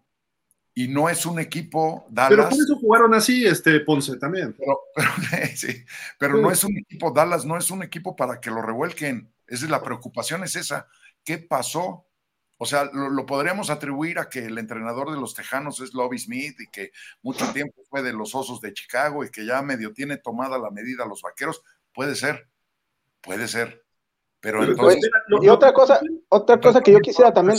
Doc Peterson fue entrenador de las Águilas no sé cuántos cientos de años y este, los llevó al Super Bowl y también... No tantos, ¿eh? fueron como cuatro o cinco nomás. Sí, pero bueno, puede decirse que también le tiene tomada la medida a los Vaqueros. O sea, e, e, el punto para que yo incline yo mi balanza hacia el lado de los jaguares es porque yo creo que lo que, lo que le pasó la semana pasada a los vaqueros, si es una, una luz roja, no, no en términos de desempeño o de atleticismo, porque sí lo tienen, y de entrenamiento también, pero lo que pasó la semana pasada, yo más bien diría que es, de acá. O sea, la semana pasada. lo que ocurrió fue sencillo, ¿eh? venían ¿Eh? de apalear a Indianápolis y vino un exceso de confianza y dijeron, ay, tenemos a los Tejanos. los Tejanos los tenía Miami 30-0 al medio tiempo. Y hasta yo me burlaba de Aarón y le decía, pues tienen que meterles por lo menos 40 a ustedes, ¿no? Y, y, salieron los Cowboys y estaban apagados, malos pases de Prescott, como que por ahí Pollard, dos, tres jugadores prendidos, hasta el cuarto cuarto que dijeron, ¿qué óvole nos van a ganar? una serie fue suficiente para sacar ese partido de 98 yardas y Prescott, que luego falla en esas series, ¿no? Entonces, previo a eso. Yo creo que fue exceso de confianza la semana pasada y no tiene que ver con lo que vaya a ocurrir ahorita. ¿eh? ¿sabes también que otra cosa hay que considerar? Este, que esta, es, esta pudiera ser la repetición de una película que hemos visto los últimos años, que vienen bien los Cowboys y eh, el partido pasado, ¿en qué mes era? Sí, fue, diciembre, ¿no? Sí. Diciembre no es muy bueno para los Cowboys. Creo que ahí es donde también yo me podría empezar a preocupar si fuera aficionado de los Cowboys, porque eh, sería un patrón que se está repitiendo. Entonces, yo no, yo no, yo no lo tomaría como el partido fácil, Aaron. Yo, no, yo, no, yo, les voy a comentar. dijo que iba a ser fácil. No, no, yo no diría eso. Yo, no, tú dijiste que fácil iban a ganar, dijiste. Oye, si se acuerdan, yo dije, empecé diciendo, este partido va a ser un agarrón. Y sí va a ser un agarrón, van a ver que sí va a ser un agarrón. La semana pasada, ya nada más ahí para comentar el punto, a final el punto, a Dakota le interceptan en la yarda 10 de, de Dallas y Texas no es capaz de anotar ni tres puntos, o sea, no, es un equipo que no sabe ganar. Pero la defensiva de Dallas es la segunda o tercera mejor de la liga también, eso es un punto. yo, yo, yo lo que veo es lo siguiente, ¿eh? Detroit casi saca del juego a Trevor Lawrence de mala leche, pero estuvieron encima de él. Dallas puede causarle muchos problemas a Trevor y vamos a ver el primer reto de Trevor fuerte en varios partidos. Eh, creo que el chavo tiene mucho talento. Dallas en su momento que trae ahorita es un equipo mucho más armado, con todo y Prescott que lo podamos criticar o alabar o lo que sea. Para, para, Jacksonville hay dos factores a favor. El de casa, ese equipo es muy distinto ahí en el Tia Bankfield. Y obviamente no tiene nada que perder.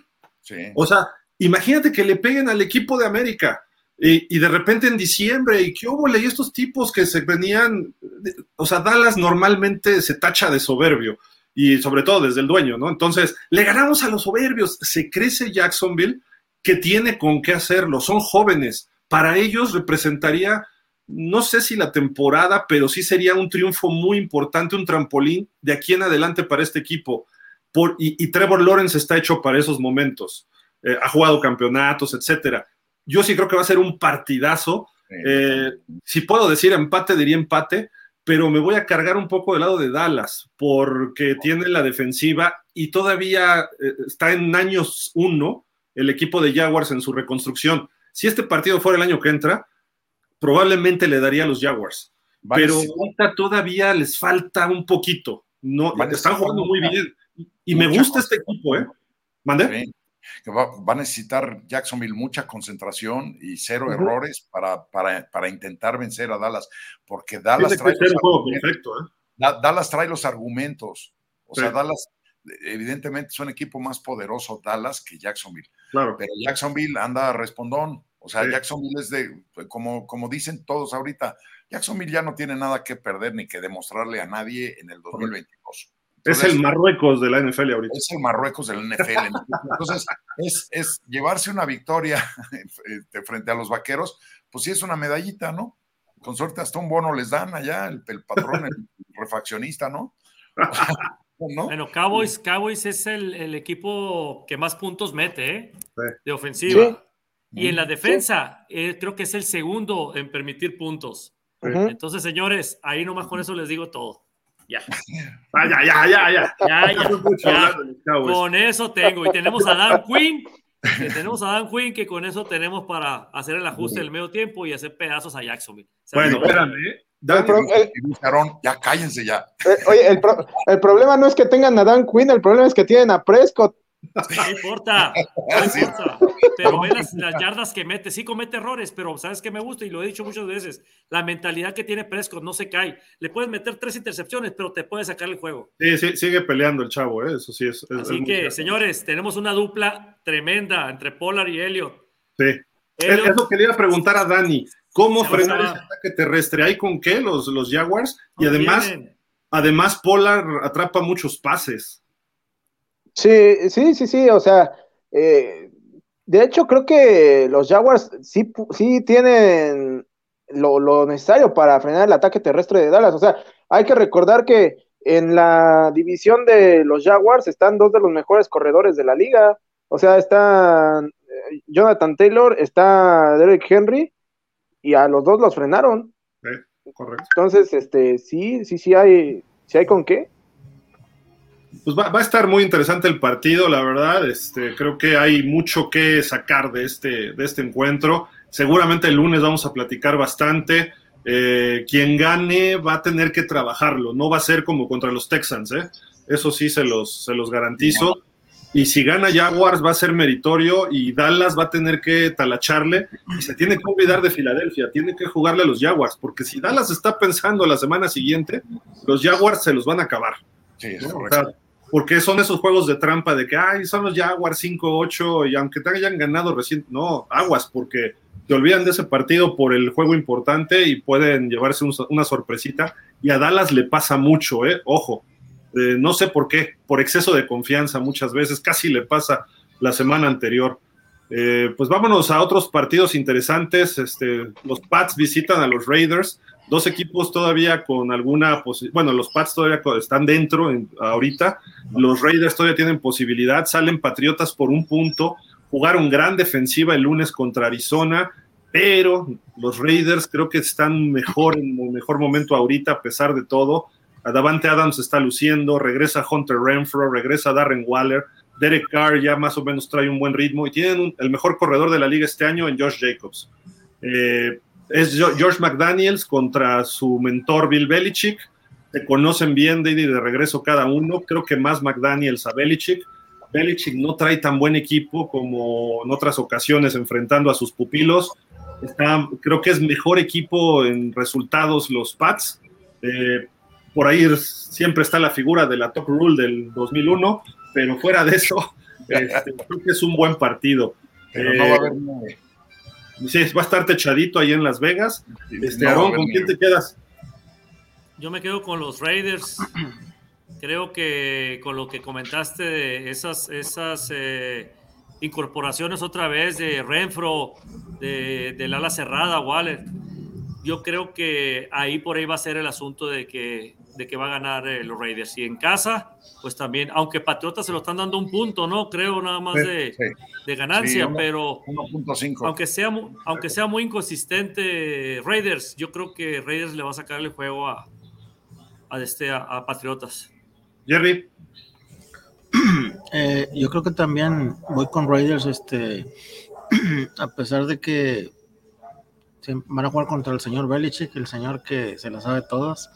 Entonces, este, eh, creo yo que Raider está ido mejorando un poco, como que por fin se empiezan ya demasiado tarde, se empiezan a, trabajar como equipo, este, pero les puede alcanzar para, para ganarle aquí a los Patriotas. Dani. Mira, yo creo que eh, la, va, va a ganar el partido también los Raiders. Eh, a Belichick ya no lo veo este pues con la misma chispa de, antes, ¿no? O sea, sí, también entiendo un poco por la edad y todo eso, pero incluso la defensiva, que es el fuerte de Belichick, o sea, ya no se ve eh, con la misma este, agresividad que otras veces tenía, ¿no? Digo, el partido pasado contra, este, ¿ay, contra quién fue el partido del lunes? De contra Arizona. Ah, sí, contra los Cardinals, este, pues fue así como que la excepción, ¿no? Porque la realidad es que también a lo largo de la temporada sí ha visto, eh, de repente se han visto falencias en la, en la defensiva de, los Pats y con las incorporaciones que ya mencionaban, o sea, sí creo que los Raiders eh, deberían, y hago énfasis en el deberían ganar, porque bueno, también son los Raiders. Sí, los Reyes pueden ir ganando por 17 puntos y llevan cuatro partidos perdidos con, por 13, 14, 15, 16 puntos. Así que no, no cantemos victorias y los Raiders van en el cuarto cuarto 31, 17 o algo así, ¿eh? pero bueno. Mi estimado Ponce, yo sé con quién vas a ir, ¿verdad? Obviamente. Pues yo primero voy a llorar. sí, ya después les digo qué, pienso. No, la realidad, yo, yo pienso que, que sí tienen posibilidad de ganar este juego los, los Patriotas. Este, la defensiva yo sí la encuentro mucho más coordinada que la ofensiva. Yo a la ofensiva de los Patriotas ya la siento eh, carente de ideas y eso pues no es una novedad si ponen a, este eh, eh, Matt Patricia que de origen era un, entrenador, un coordinador defensivo, ¿no? Ahora lo, liniero ofensivo, ¿no? Sí, pero él, él su especialidad y cuando fue campeón dos veces con los Patriotas, él era el coordinador defensivo y lo hacía muy bien. Precisamente por su naturaleza de liniero ofensivo, era capaz de entender las defensivas de otra manera.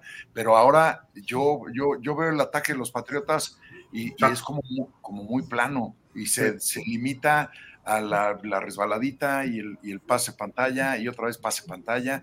O sea, en el juego de lunes repitieron el mismo pase pantalla 76 veces. Y cada vez les daba dos yardas, tres yardas, dos yardas, tres yardas. Y decías, bueno, es que no, ¿qué pasó? ¿Se le cayó el, el playbook por el excusado? ¿Qué pasó? ¿Cómo es posible que no implementes otro tipo de, de, ataque, no? Y por el lado de la defensiva, pues ahí está Matt Judon, que ese sí es el, hasta la semana pasada, era el mejor cabezas de toda la liga, ¿no? O sea, sí, o sea, eh, de, ahí no adolecen. al fondo tampoco, no son los mejores, pero hacen muy buen match todos los profundos de Nueva Inglaterra, toda la secundaria de Nueva Inglaterra. El problema no está en la defensa, el problema está en la ofensiva. Y ahorita decía Dani, yo ya no veo a Belichick con tantas ganas, yo lo veo, pero enojado. Sí. Al igual que Brady, es un cuate que no está acostumbrado a perder y cuando pierde se enoja. Y entonces sale y, todo el tiempo está así como, ya que acabe esto, ¿no? ya que le toquen las golondrinas a Belichick. No, no, no, no, no, hagas eso porque ahora sí se nos desarma todo el equipo, ¿no? Yo la ahí está Patricia, hombre, ahí está Patricia. pues podría ser. Que se lleven a Brian Flores. Pues mira, esa no es mala opción, ¿eh? sí, fíjate que yo no sé si lo haría este, este Robert Kraft luego de todo ese desvarío. ¿Sabes a quién se llevaría? A Sean Payton, ¿eh? Sean Payton firma con Kraft. Y, es que se Y Sean Payton sí haría un gran papel en los Patriots. Yo creo que sí. Vas con Pats, ¿no? Sí, sí, yo voy con Pats, a reserva de que creo que, eh, como lo dijo Dani hace un, un momento, los Raiders son los Raiders, ¿no? puede pasar. Yo voy con los Raiders. ¿Por qué? Porque necesito que pierda Pats por Miami. o sea que tú también, sin dolor de corazón. ya, es la, venganza. Sí, yo sé, yo sé. Así es. Pero bueno. pero, creo que los Raiders han jugado mejor los últimos partidos. Dejaron ir a lo tonto contra los Rams el juego por este, quizá malas decisiones arbitrales, ¿eh? También, ojo. Sí. Entonces, eh, los Rams hicieron su esfuerzo y lo sacaron bien y todo, pero hubo dos, tres errores de los Raiders. Pero es importante que cierren el partido y más contra Pats, todavía pudieran calificar los Raiders. Así de que va la temporada para ellos. Y la otra es que también este eh, McDaniels, Josh McDaniel, tampoco es, o sea, no es que esté en la cuerda floja, porque yo sí creo que se va a aventar esta temporada y la que viene, cuando menos porque no, no, o sea, los Raiders a estas alturas no, es un, no son equipos que digan, ah, no me funcionaste, ya te vas, ¿no? Ya lo agarró, ya lo contrató, ya se comprometió con él y muy, al, muy, muy fiel al estilo del papá, pues va a decir, no, pues ahora me lo trago, ¿no? Y a ver qué pasa, pues estadio nuevo y toda la cosa, pues a ver cómo funciona. Pero a él sí le urge, a McDaniels sí le urge demostrar que no está bien menso, que es un, Nada más menso, viendo. Está, está menso, pero, pero con vistas a mejorar, ¿no? O sea, yo creo que, que la, primera mitad de la temporada no hizo para nada un buen papel. E, es como lo que decía, ¿no? De la marca Adidas, ¿qué significaba, no? Sí. Esa asociación de idiotas decididos a superarse, ¿no? Entonces, así es, él es de, de ese grupo. Oigan, vámonos, nos quedan 10 minutitos, vamos a darle velocidad. Este buen partido, Jerry Tennessee visitando a Chargers. Eh, los Chargers les hace mucho daño el ataque terrestre y está Terry Henry de este lado. Los Chargers salen favoritos por tres puntos, pero los Titanes, su defensa, tienen un buen back defensivo o dos. Y del otro lado está Justin Herbert con Mike Williams, Keenan Allen. Eh, son favoritos, te digo, por tres en casa. Los Chargers ya empiezan a verse bien. Y si ganan este juego los Chargers, los otros tres parece que son juegos más fáciles. Digo, parece, porque no hay juego fácil, ¿no? pero parece que debe ganar los otros tres y cumplirían un poco los Chargers lo que se esperaba a principio de temporada por parte de ellos, ¿no? Entonces, yo me quedo con los Chargers y más después de que vencieron a los Super Dolphins, pero tú, Jerry, ¿con quién, quién, quién vas? Eh, los Chargers este, han ido relativamente a la alza, ¿verdad? Este, con ese gran coreback que, que siempre digo que ya lo quisieran los Cowboys. Este, y Titanes pues ha ido a la baja también, entonces van a jugar en su casa los, los Chargers de Los Ángeles. Este, yo creo que, que si siguen así van, van, van a ganar, le van a ganar a Titanes. Voy con, con Chargers. Estimado Dani. Yo también voy con los Chargers de toda la vida. No, ya lo sabía, ya lo sabía. No puedes. ¿Por qué odias a los Titans? ¿Por qué? Si son bonitos. No, ¿qué pasó? Ponce, ¿con quién más? Yo también, este la, dudé mucho con este, pero también me decidí por los Chargers, por, por, lo que vi la semana pasada con la ofensiva de los Chargers. Son difíciles de detener. Si sale afinado este, Justin Herbert, eh, Herbert eh, sí es muy difícil de detener. Es un cuate muy, muy atlético y muy versátil. Entonces, y ya con el Arsenal ya otra vez instaurado, porque sí había sido un hospital tremendo el, equipo de los cargadores, pero ya la semana pasada lo hicieron, lo hicieron muy bien. Y, creo que a los Titanes, lástima, porque creo que Mike Bravel se hace un gran trabajo como head coach de los Titanes y creo que es un buen equipo también, pero de repente lo siento, a los Titanes lo siento como descabezados, Gil. Van para abajo, ¿no? Sí, como que de repente parece que no tuvieran a quién seguir. O sea, me, me da esa impresión. Como no está Tannehill, hombre, por Dios. No, bueno. No, pues, no. Ey, ey, no hables mal de mi Tannehill, pero bueno. Y te voy a decir, ¿eh? igual y Tannehill puede aplicar la, la, este, la del coreback de las Águilas que ganó el Super Bowl, ¿no? Este Nick Foles, ¿no? Que dices, no lo conocía ni su mamá en el desayunador, y de repente resulta que es campeón, ¿no? Entonces, No creo, ¿eh? No creo este año, ¿eh? La verdad. igual la pero- puede aplicar. Pero yo creo que el juego de- del domingo sí es para los cargadores, ¿eh? Mi estimado Aarón, ¿con quién vas? Igual, Chargers, aparte de que están en casa, eh, se han visto muy bien. Siempre me ha gustado pues Justin Herbert. La verdad es un mariscal tremendo. Tiene un brazo muy poderoso, una bazooka tiene en el brazo Justin Herbert.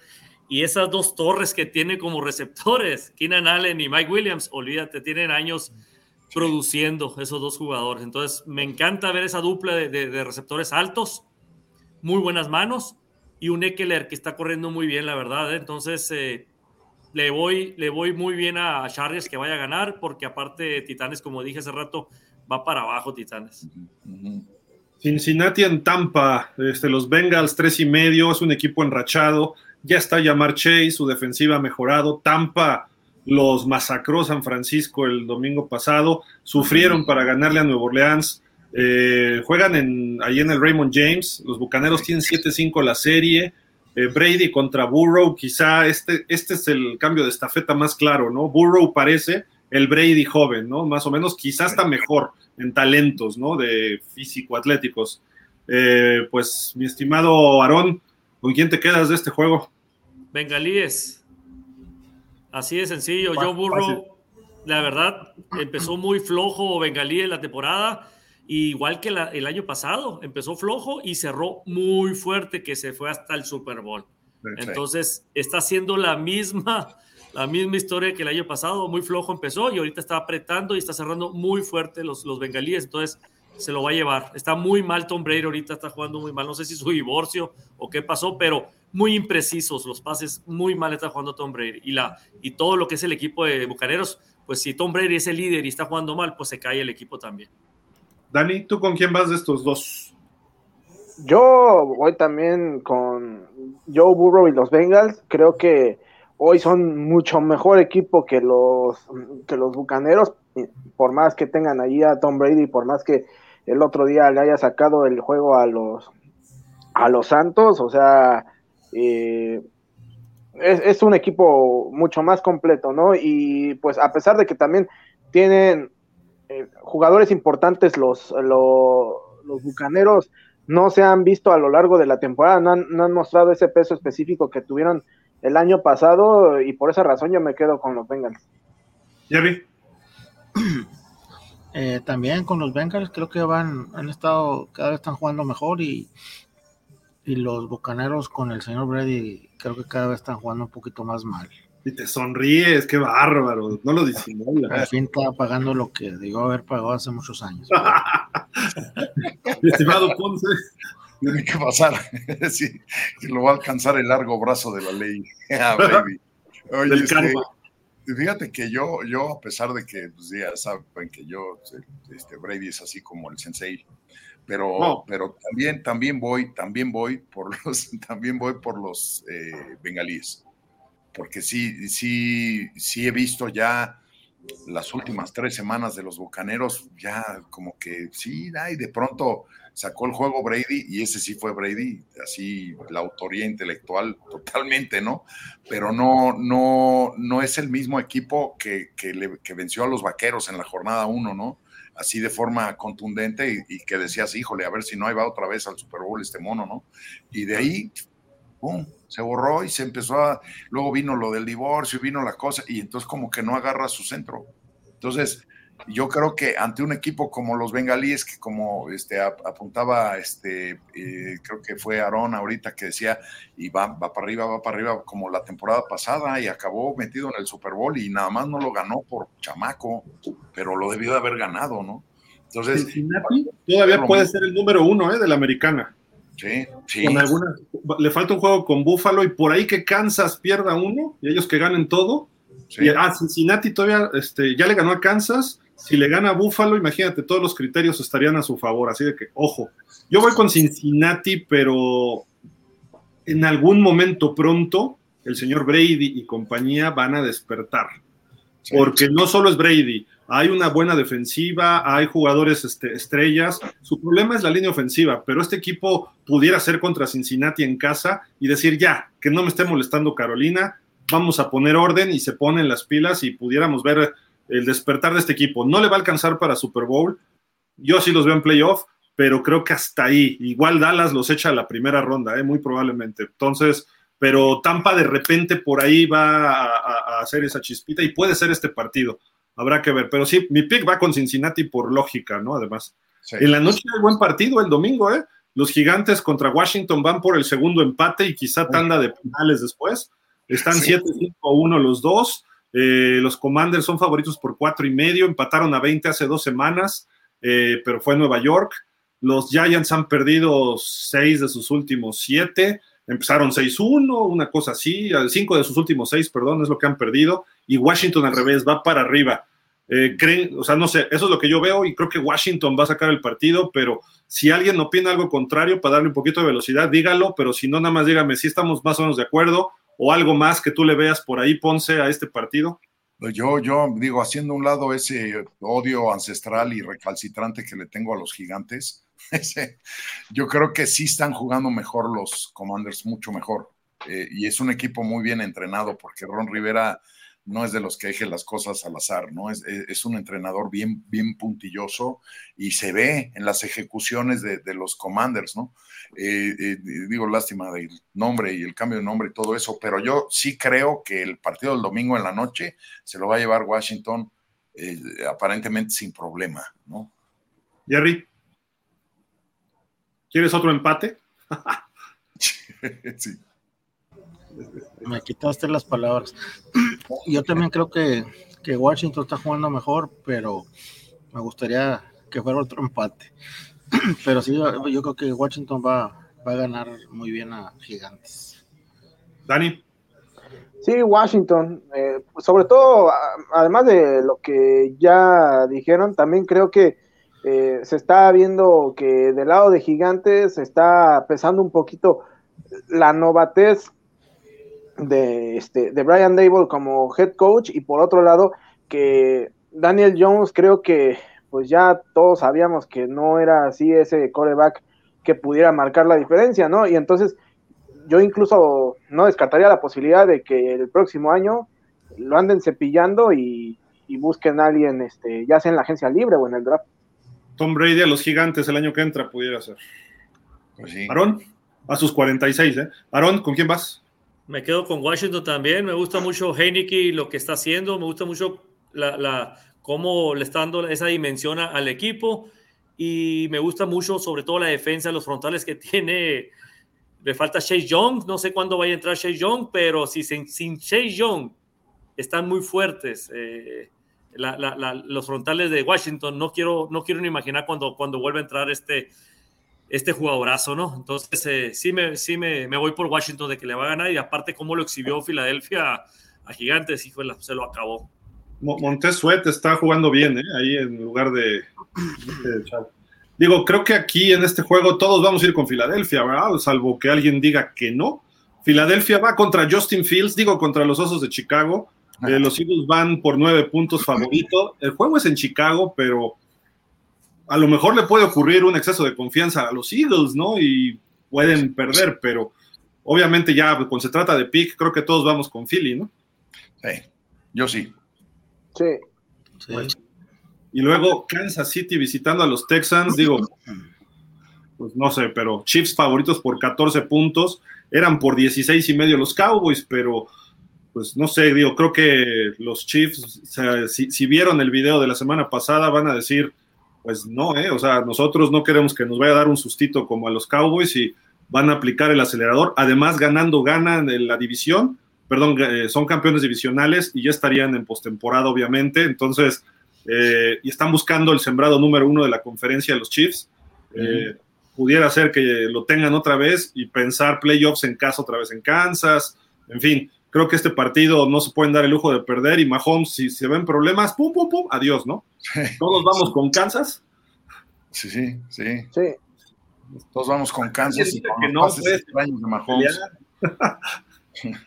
Este juego está interesante, siguen con vida. Para los Santos es ganar o ganar, porque si no, sí se quedan más abajo en la división. Son favoritos por cuatro y medio en casa ante Atlanta. Siempre son buenos partidos. Va a jugar este novato Desmond Reader. Parece que Mariota anda medio lesionado y también pues el coach Arthur Smith dice, quiero ver mi futuro, pero todavía están a un juego de Tampa. ¿eh? Entonces, eh, no, no puede darse el lujo de echar este, por la borda la temporada, ¿no? Entonces creo que tenga que ver más con lesión de Mariota.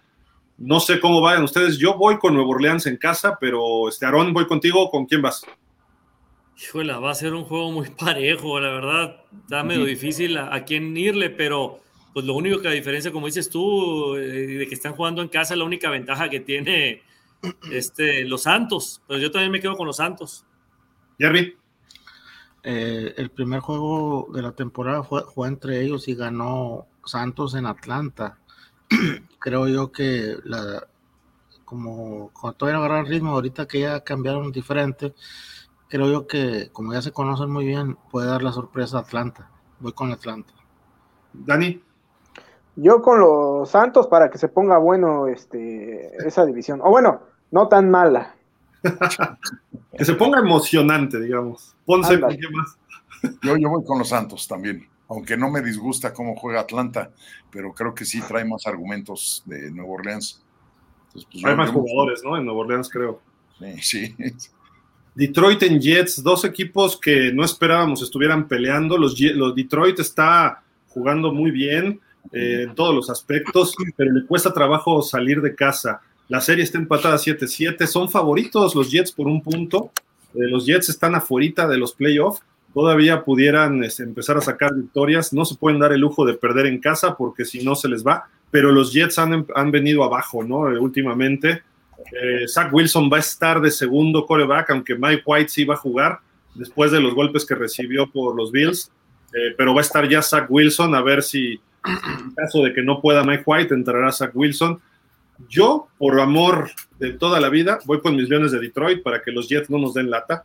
Pero este, no sé, Aaron, va- vamos sí con todos. Si, si tienen algo que agregarle, adelante, pero para darle un poco de velocidad. Yo también voy con los Lions. Yo creo que aunque jueguen los Jets en su casa, eh, los Leones están eh, a la alza. Eh, todos los partidos, de hecho, que han perdido, los han perdido por muy pocos puntos. Entonces, yo creo que los Leones con, con Jared Goff van a sacar el partido. Jerry, Igual con Detroit. Dani, tus Leones de toda la vida. Mis leones de toda la vida, sí, este, sí, yo creo que este, hoy están en un mucho mejor momento del que igual nos hubiéramos imaginado al principio de la temporada. Los Jets, pues sí, no han hecho mala temporada, pero ya se les está acabando el gas y creo que eso va a ser factor. Ponce. Yo, yo voy con los Leones y, nada más así rápidamente les quiero platicar algo que a mí sí me impresiona. Este, tengo aquí abierta una estadística de, los partidos eh, que han perdido los, los Leones, que son este, siete, siete partidos. Nada más cuatro han perdido eh, por más de lo que marcaba la línea. Esto quiere decir que, pues, digo, para los amigos que nos están siguiendo ahí de pronto, que de 14 partidos, 10 los Leones han, han mejorado las expectativas de los apostadores. Entonces, y si a eso le sumamos que sus pérdidas fueron 35-38, este, por acá 24-28, 45-48, nada más un 0-29 que sí les acomodaron ahí los Patriotas. Eh, después 27-31 a los Delfines, eh, o sea, los Delfines le ganaron 27-31 y 25-28 perdieron con los Bills de Búfalo.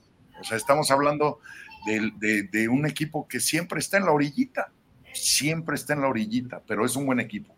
Y es un punto los Jets, quiere decir que lo van a superar. Es correcto. Yo, yo sí creo, que yo, yo sí creo que ganan los Leones. ¿eh? Es, es un equipo que usualmente no hace ruido porque ya ancestralmente estamos acostumbrados a que pierden y pierden y pierden y pierden y pierden y hasta en prime time, ¿no?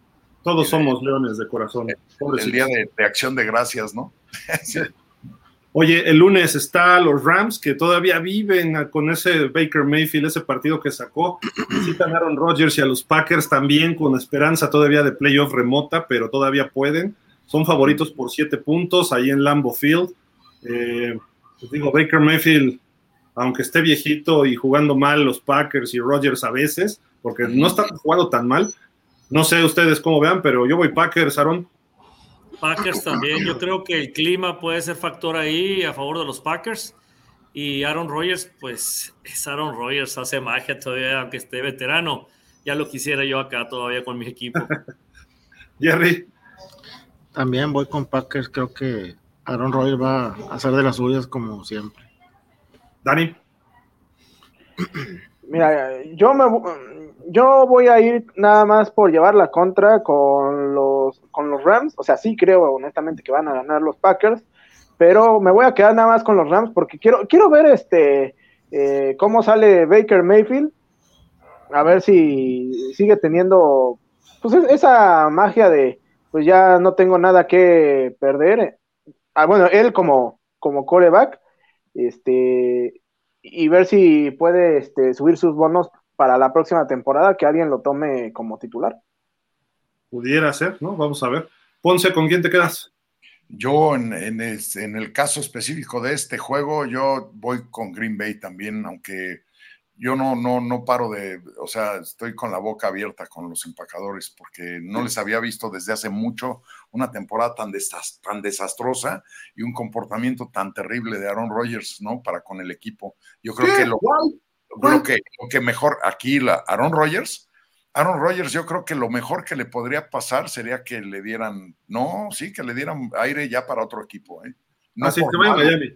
No, no, vamos, no por malo, sino porque él ya no está a gusto en Green Bay. Entonces, se venga, se venga con los Cowboys. Ahí se, sí, que se vaya. Y mira que haría un gran papel ¿eh? en los Cowboys, bueno, en los Delfines también, hasta en los Patriotas, ¿no? Ya está armado el equipo de los Cowboys. Donde sea, digo, sí, en donde Obviamente en Houston no, ¿verdad? Pero. Sí, sí. Pero lo que está, o sea, volviendo al partido del lunes, yo sí, sí creo que, que triste, tristemente son, son este, presa fácil los carneros, ¿no? Que no, yo tampoco tengo recuerdo de haber visto un campeón tan jorobado al año siguiente, ¿no? O sea, generalmente llegan al playoff y medio le hacen ahí al cuento. Pues aquí no hubo forma, pero de nada, ¿no? Sí. Oigan, pues con eso ya acabamos. Ah, no, se me olvidaba el juego irrelevante, hablando de corebacks irrelevantes. El juego irrelevante, dos equipos eliminados. Arizona contra Denver.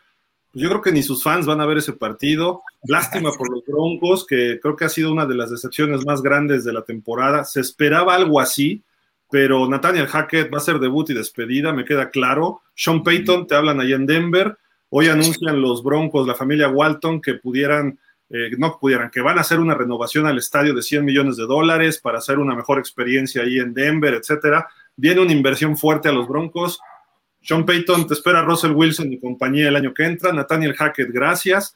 Arizona Cardinals, Cliff Kingsbury también pudiera estar en la silla floja. También se habla que Arizona pudiera ir tras Sean Payton. Eh, por ahí también está Jim Harbaugh como un potencial coach eh, pues de alto calibre. Broncos sale favorito por tres puntos por estar en casa, pero no creo que juegue Russell Wilson. Lo dejaron también medio dormidito el, domingo pasado. Sí, fue impresionante, ¿no? Sí, no, no tiene caso que juegue, ¿no? La verdad, ya. Entonces, este, Aarón, ¿con quién vas? pues ni a, qué, ni a cuál irle, cuál de los dos están igual de malos, los dos equipos. Y los dos no tienen a los mariscales. El Kyle, Kyler Murray también está fuera por la temporada, ¿no? Sí, correcto. Y, por el otro lado, la conmoción que sufrió ahí estuvo medio aparatoso, eh, los ojos ahí como se le vieron a Russell Wilson en el golpe que le pegó contra, que pegó contra, contra el pasto. Tipo Tua, ¿no? Este, sí, tipo Tua, la verdad, sí, los ojos se, se le fueron. Entonces, si la liga es legal como debe de ser y, y, por el miedo que hubo con lo de Tua, pues no debería de jugar, ¿no? Russell Wilson, ¿no? Y aparte no tiene para qué exponerlo, ¿no? Yo creo que es un equipo que ya, pues ya está eliminado, entonces no tiene para qué exponer a Russell Wilson. De este, creo yo, pues que gana. Híjole. Sí. Denver, te voy a decir nomás por, por decir, por decir algo. Pero, ni a cuál irle, son iguales de malos los dos. Así tú ni los fans lo van a ver el juego ese. Jerry, ¿tú con quién vas? ¿Estás igual? Estás, estás muteado. Eh, pues yo también voy con Denver porque la verdad no, no veo, no lo veo cuál sea favorito, pero por ser local le doy la cierta ventaja, pero fuera de ahí, el peligro quede 0-0. Así. Un empate, vamos a darle empate. Dani. Mira, eh, como, como ya bautizaste este, el juego irrelevante, por ser dos, de dos equipos irrelevantes que no tienen a corebacks relevantes, mi pronóstico es irrelevante. Se reserva el derecho. irrelevante, nos importa tu pronóstico, por Dios. Se reserva el derecho. Se pues nada, el derecho. Nada más, nada más por decir. Una moneda y ya. Sí, que gane la cebra y ya. Dinos uno, por Dios, no seas así. Pues los troncos. Los troncos. De... Estimado Ponce. pues yo, mira, yo tendría que ir, a mí me caen muy bien los Cardenales, pero creo que, que eh, Denver ya tiene un rato que no hace nada bien. Se les vendría bien este, una, victoria. Yo, yo creo que Denver la va a hacer, creo. Hablando de Denver, fíjate que desde ganaron el Super Bowl 50 en 2015. En 2016, no recuerdo qué marca, pero aquí tengo apuntado el 17, 5-11. 2018, 6-10. 2019, 7-9. 2020, 5-11. El año pasado, 7-10 y ahorita ya están, pues, como diría un amigo por ahí, están pa'l perro, ¿no? Entonces, pues, digo, voy con Denver, ¿no? Por estar en casa y además como su pick no está con ellos de primera ronda, ni siquiera van a hacer tanking para tener un mejor pick. Entonces, creo que van a salir a ganar y Arizona sí va a hacer algo de tanking por ahí, pero bueno. Mi estimado Jerry, ya te nos vas, ¿verdad? Así es, amigo, el deber me llama. Este, Ah, pues fue un placer estar con todos ustedes, este muy buen programa y pues que ganen sus equipos, que ganen nuestros equipos y nos vemos aquí el lunes y dos. Que gane el de Dani, ¿no? No, en la próxima semana a lo mejor, pero en esta... ah, pero esta no. Fíjate lo que dijiste, Jerry, que ganen sus equipos. ¿eh? Sí, pues ¿qué pasó, Jerry? No, es que no, no, pensé que estaba Dani en el programa. Este, ah, uh, es irrelevante. ¡Uh! Así es que les mando un fuerte abrazo y nos vemos. Dale, buen Jerry. Gracias, Jerry. Cuídate, estamos al. Jerry. Oye, están duras las agresiones, Dani. ¿Qué huele? Sí. es lo que veo, es lo que veo. Se puso dura la metralla. Oigan, pues ya, ya empezó el partido entre San Francisco y Seattle, siguen 0-0. Hoy creo que visten totalmente de verde, friégame la retina los Seahawks, y San Francisco está todo de blanco, de su uniforme retro, aquel que usaron en el 94, pero era de otras épocas, ¿no? Porque era aniversario del NFL, aunque dicen vamos a usar retro del 94, no, es retro de los 40 o no sé qué año, ¿no? Pero bueno. Eh, no, no, es uniforme, es un, eh, un, disfraz de anticongelante, ¿no? Sí, ¿sabes de qué? De los, este, de los efectos especiales de Hollywood, ¿no? Se visten todos de verde y le ponen ya el color que quieran, ¿no? Ahí o lo, que sea. Leemos comentarios. Acá Damián Lascano nos dice, ya para acabar, ¿eh? Hola chicos, saludos para todos. Con todo respeto a Monterrey y Guadalajara, son estadios muy bonitos, pero el Estadio Azteca es el Azteca. Aunque esté obsoleto y feito, para mí espero que la NFL regrese a México. Y sí. Es que la verdad el Azteca era bonito, pero es que hay que ver los estadios que hay en otros países y ahí sí ya el Azteca no. Y ya está viejo. No cuadra. Van a meter una chaineadita, ¿no? Para el Mundial. Sí, sí. Por eso no va a haber juego el año que entra y probablemente en el 24 tampoco. Habrá que ver si está listo, ¿no? Rafa Rangel dice, buenas noches Gil, Aaron, Dani, Jerry. Eh, qué sorpresa ha sido ese señor irrelevante de los 49ers. Vamos a ver si es de verdad como parece, aunque viene de universidad chiquita, como dice Gil. Pues no es tan chiquita Iowa State, ¿eh? Y jugó bien, está en el, ¿qué es? El Big 12, la conferencia, o estaba ahí, y no le fue tan mal. Es un quarterback con cuatro años de experiencia colegial y lo que hemos visto se ve un tipo con mucha presencia de bolsa, eh, no comete errores. Ya lo vi, el juego con Miami fue muy chiquitero, ¿no? El tiquitaca del fútbol americano. Pero en el juego ya contra, contra Tampa ya lanzó pases más largos y se le vio bien y aguantó golpes además. Entonces, va, va por buen camino este chavo. ¿eh? Esperemos que no haya descubierto el siguiente Brady. Oye, además anotó tres veces, ¿no? Y una corriendo. Sí, sí, sí. Eso, en un novato es una raya en el agua, eso, ¿no? Y, y cómo habla en las conferencias, ¿eh? Como veterano. Sí. Rafa Rangel dice: Saludos, señor Ponce. Ya, ya se va a ir Jerry porque se van a poner a hablar a lavar a Brady.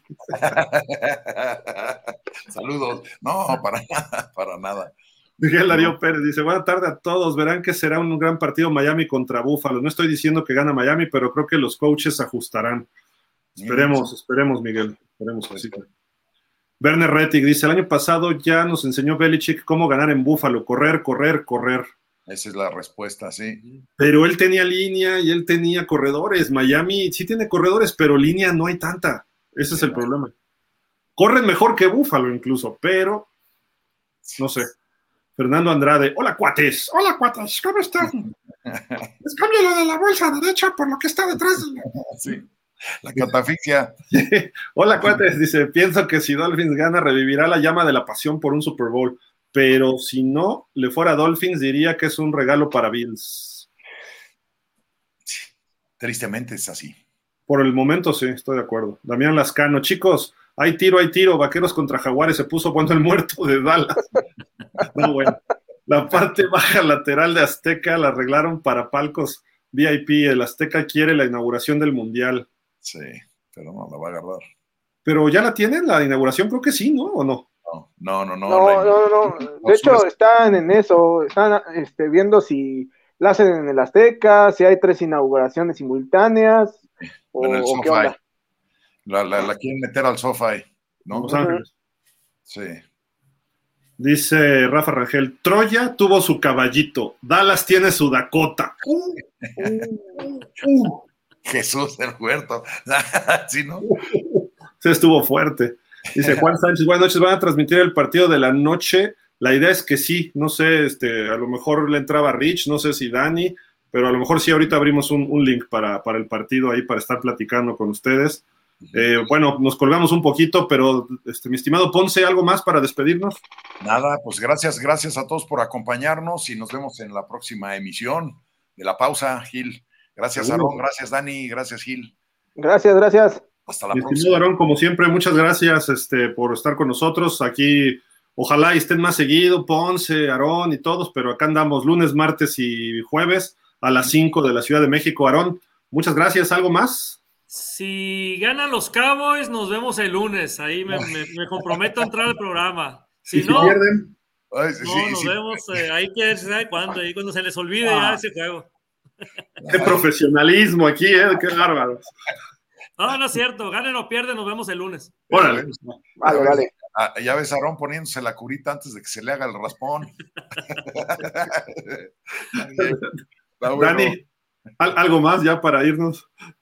Este, no, pues nada, agradecerles a todos los que nos dieron y bueno, como siempre un gusto estar aquí con ustedes, muchachos, y nos vemos eh, mañana o el lunes, no sé. El lunes. El lunes. Bueno, el programa, ¿no? Pero el fin de semana Sí, tendremos sí. algunos partidos por ahí y todo, ¿no? Pero bueno, yo nada más les digo, viene lo mejor y como dice el señor Rogers, relax. Venga. relax. Ah, Viene- lo que sí, ya es- el domingo ya se acaba el mundial, ya. Ay, bendito sea Dios. Sí, sí, sí. Ya. Gracias a Dios. No, bu- bu- buen mundial, como siempre. Bueno, dicen, pero en fin. Vámonos, muchísimas gracias a todos y nos vemos en un ratito en el partido. Y pues, eh, gracias Aaron en Hermosillo, gracias Ponce en la Ciudad de México, Dani en Michigan, Jerry en, en Piedras Negras. No sé por qué siempre le quiero decir cuatro ciénegas en Piedras Negras.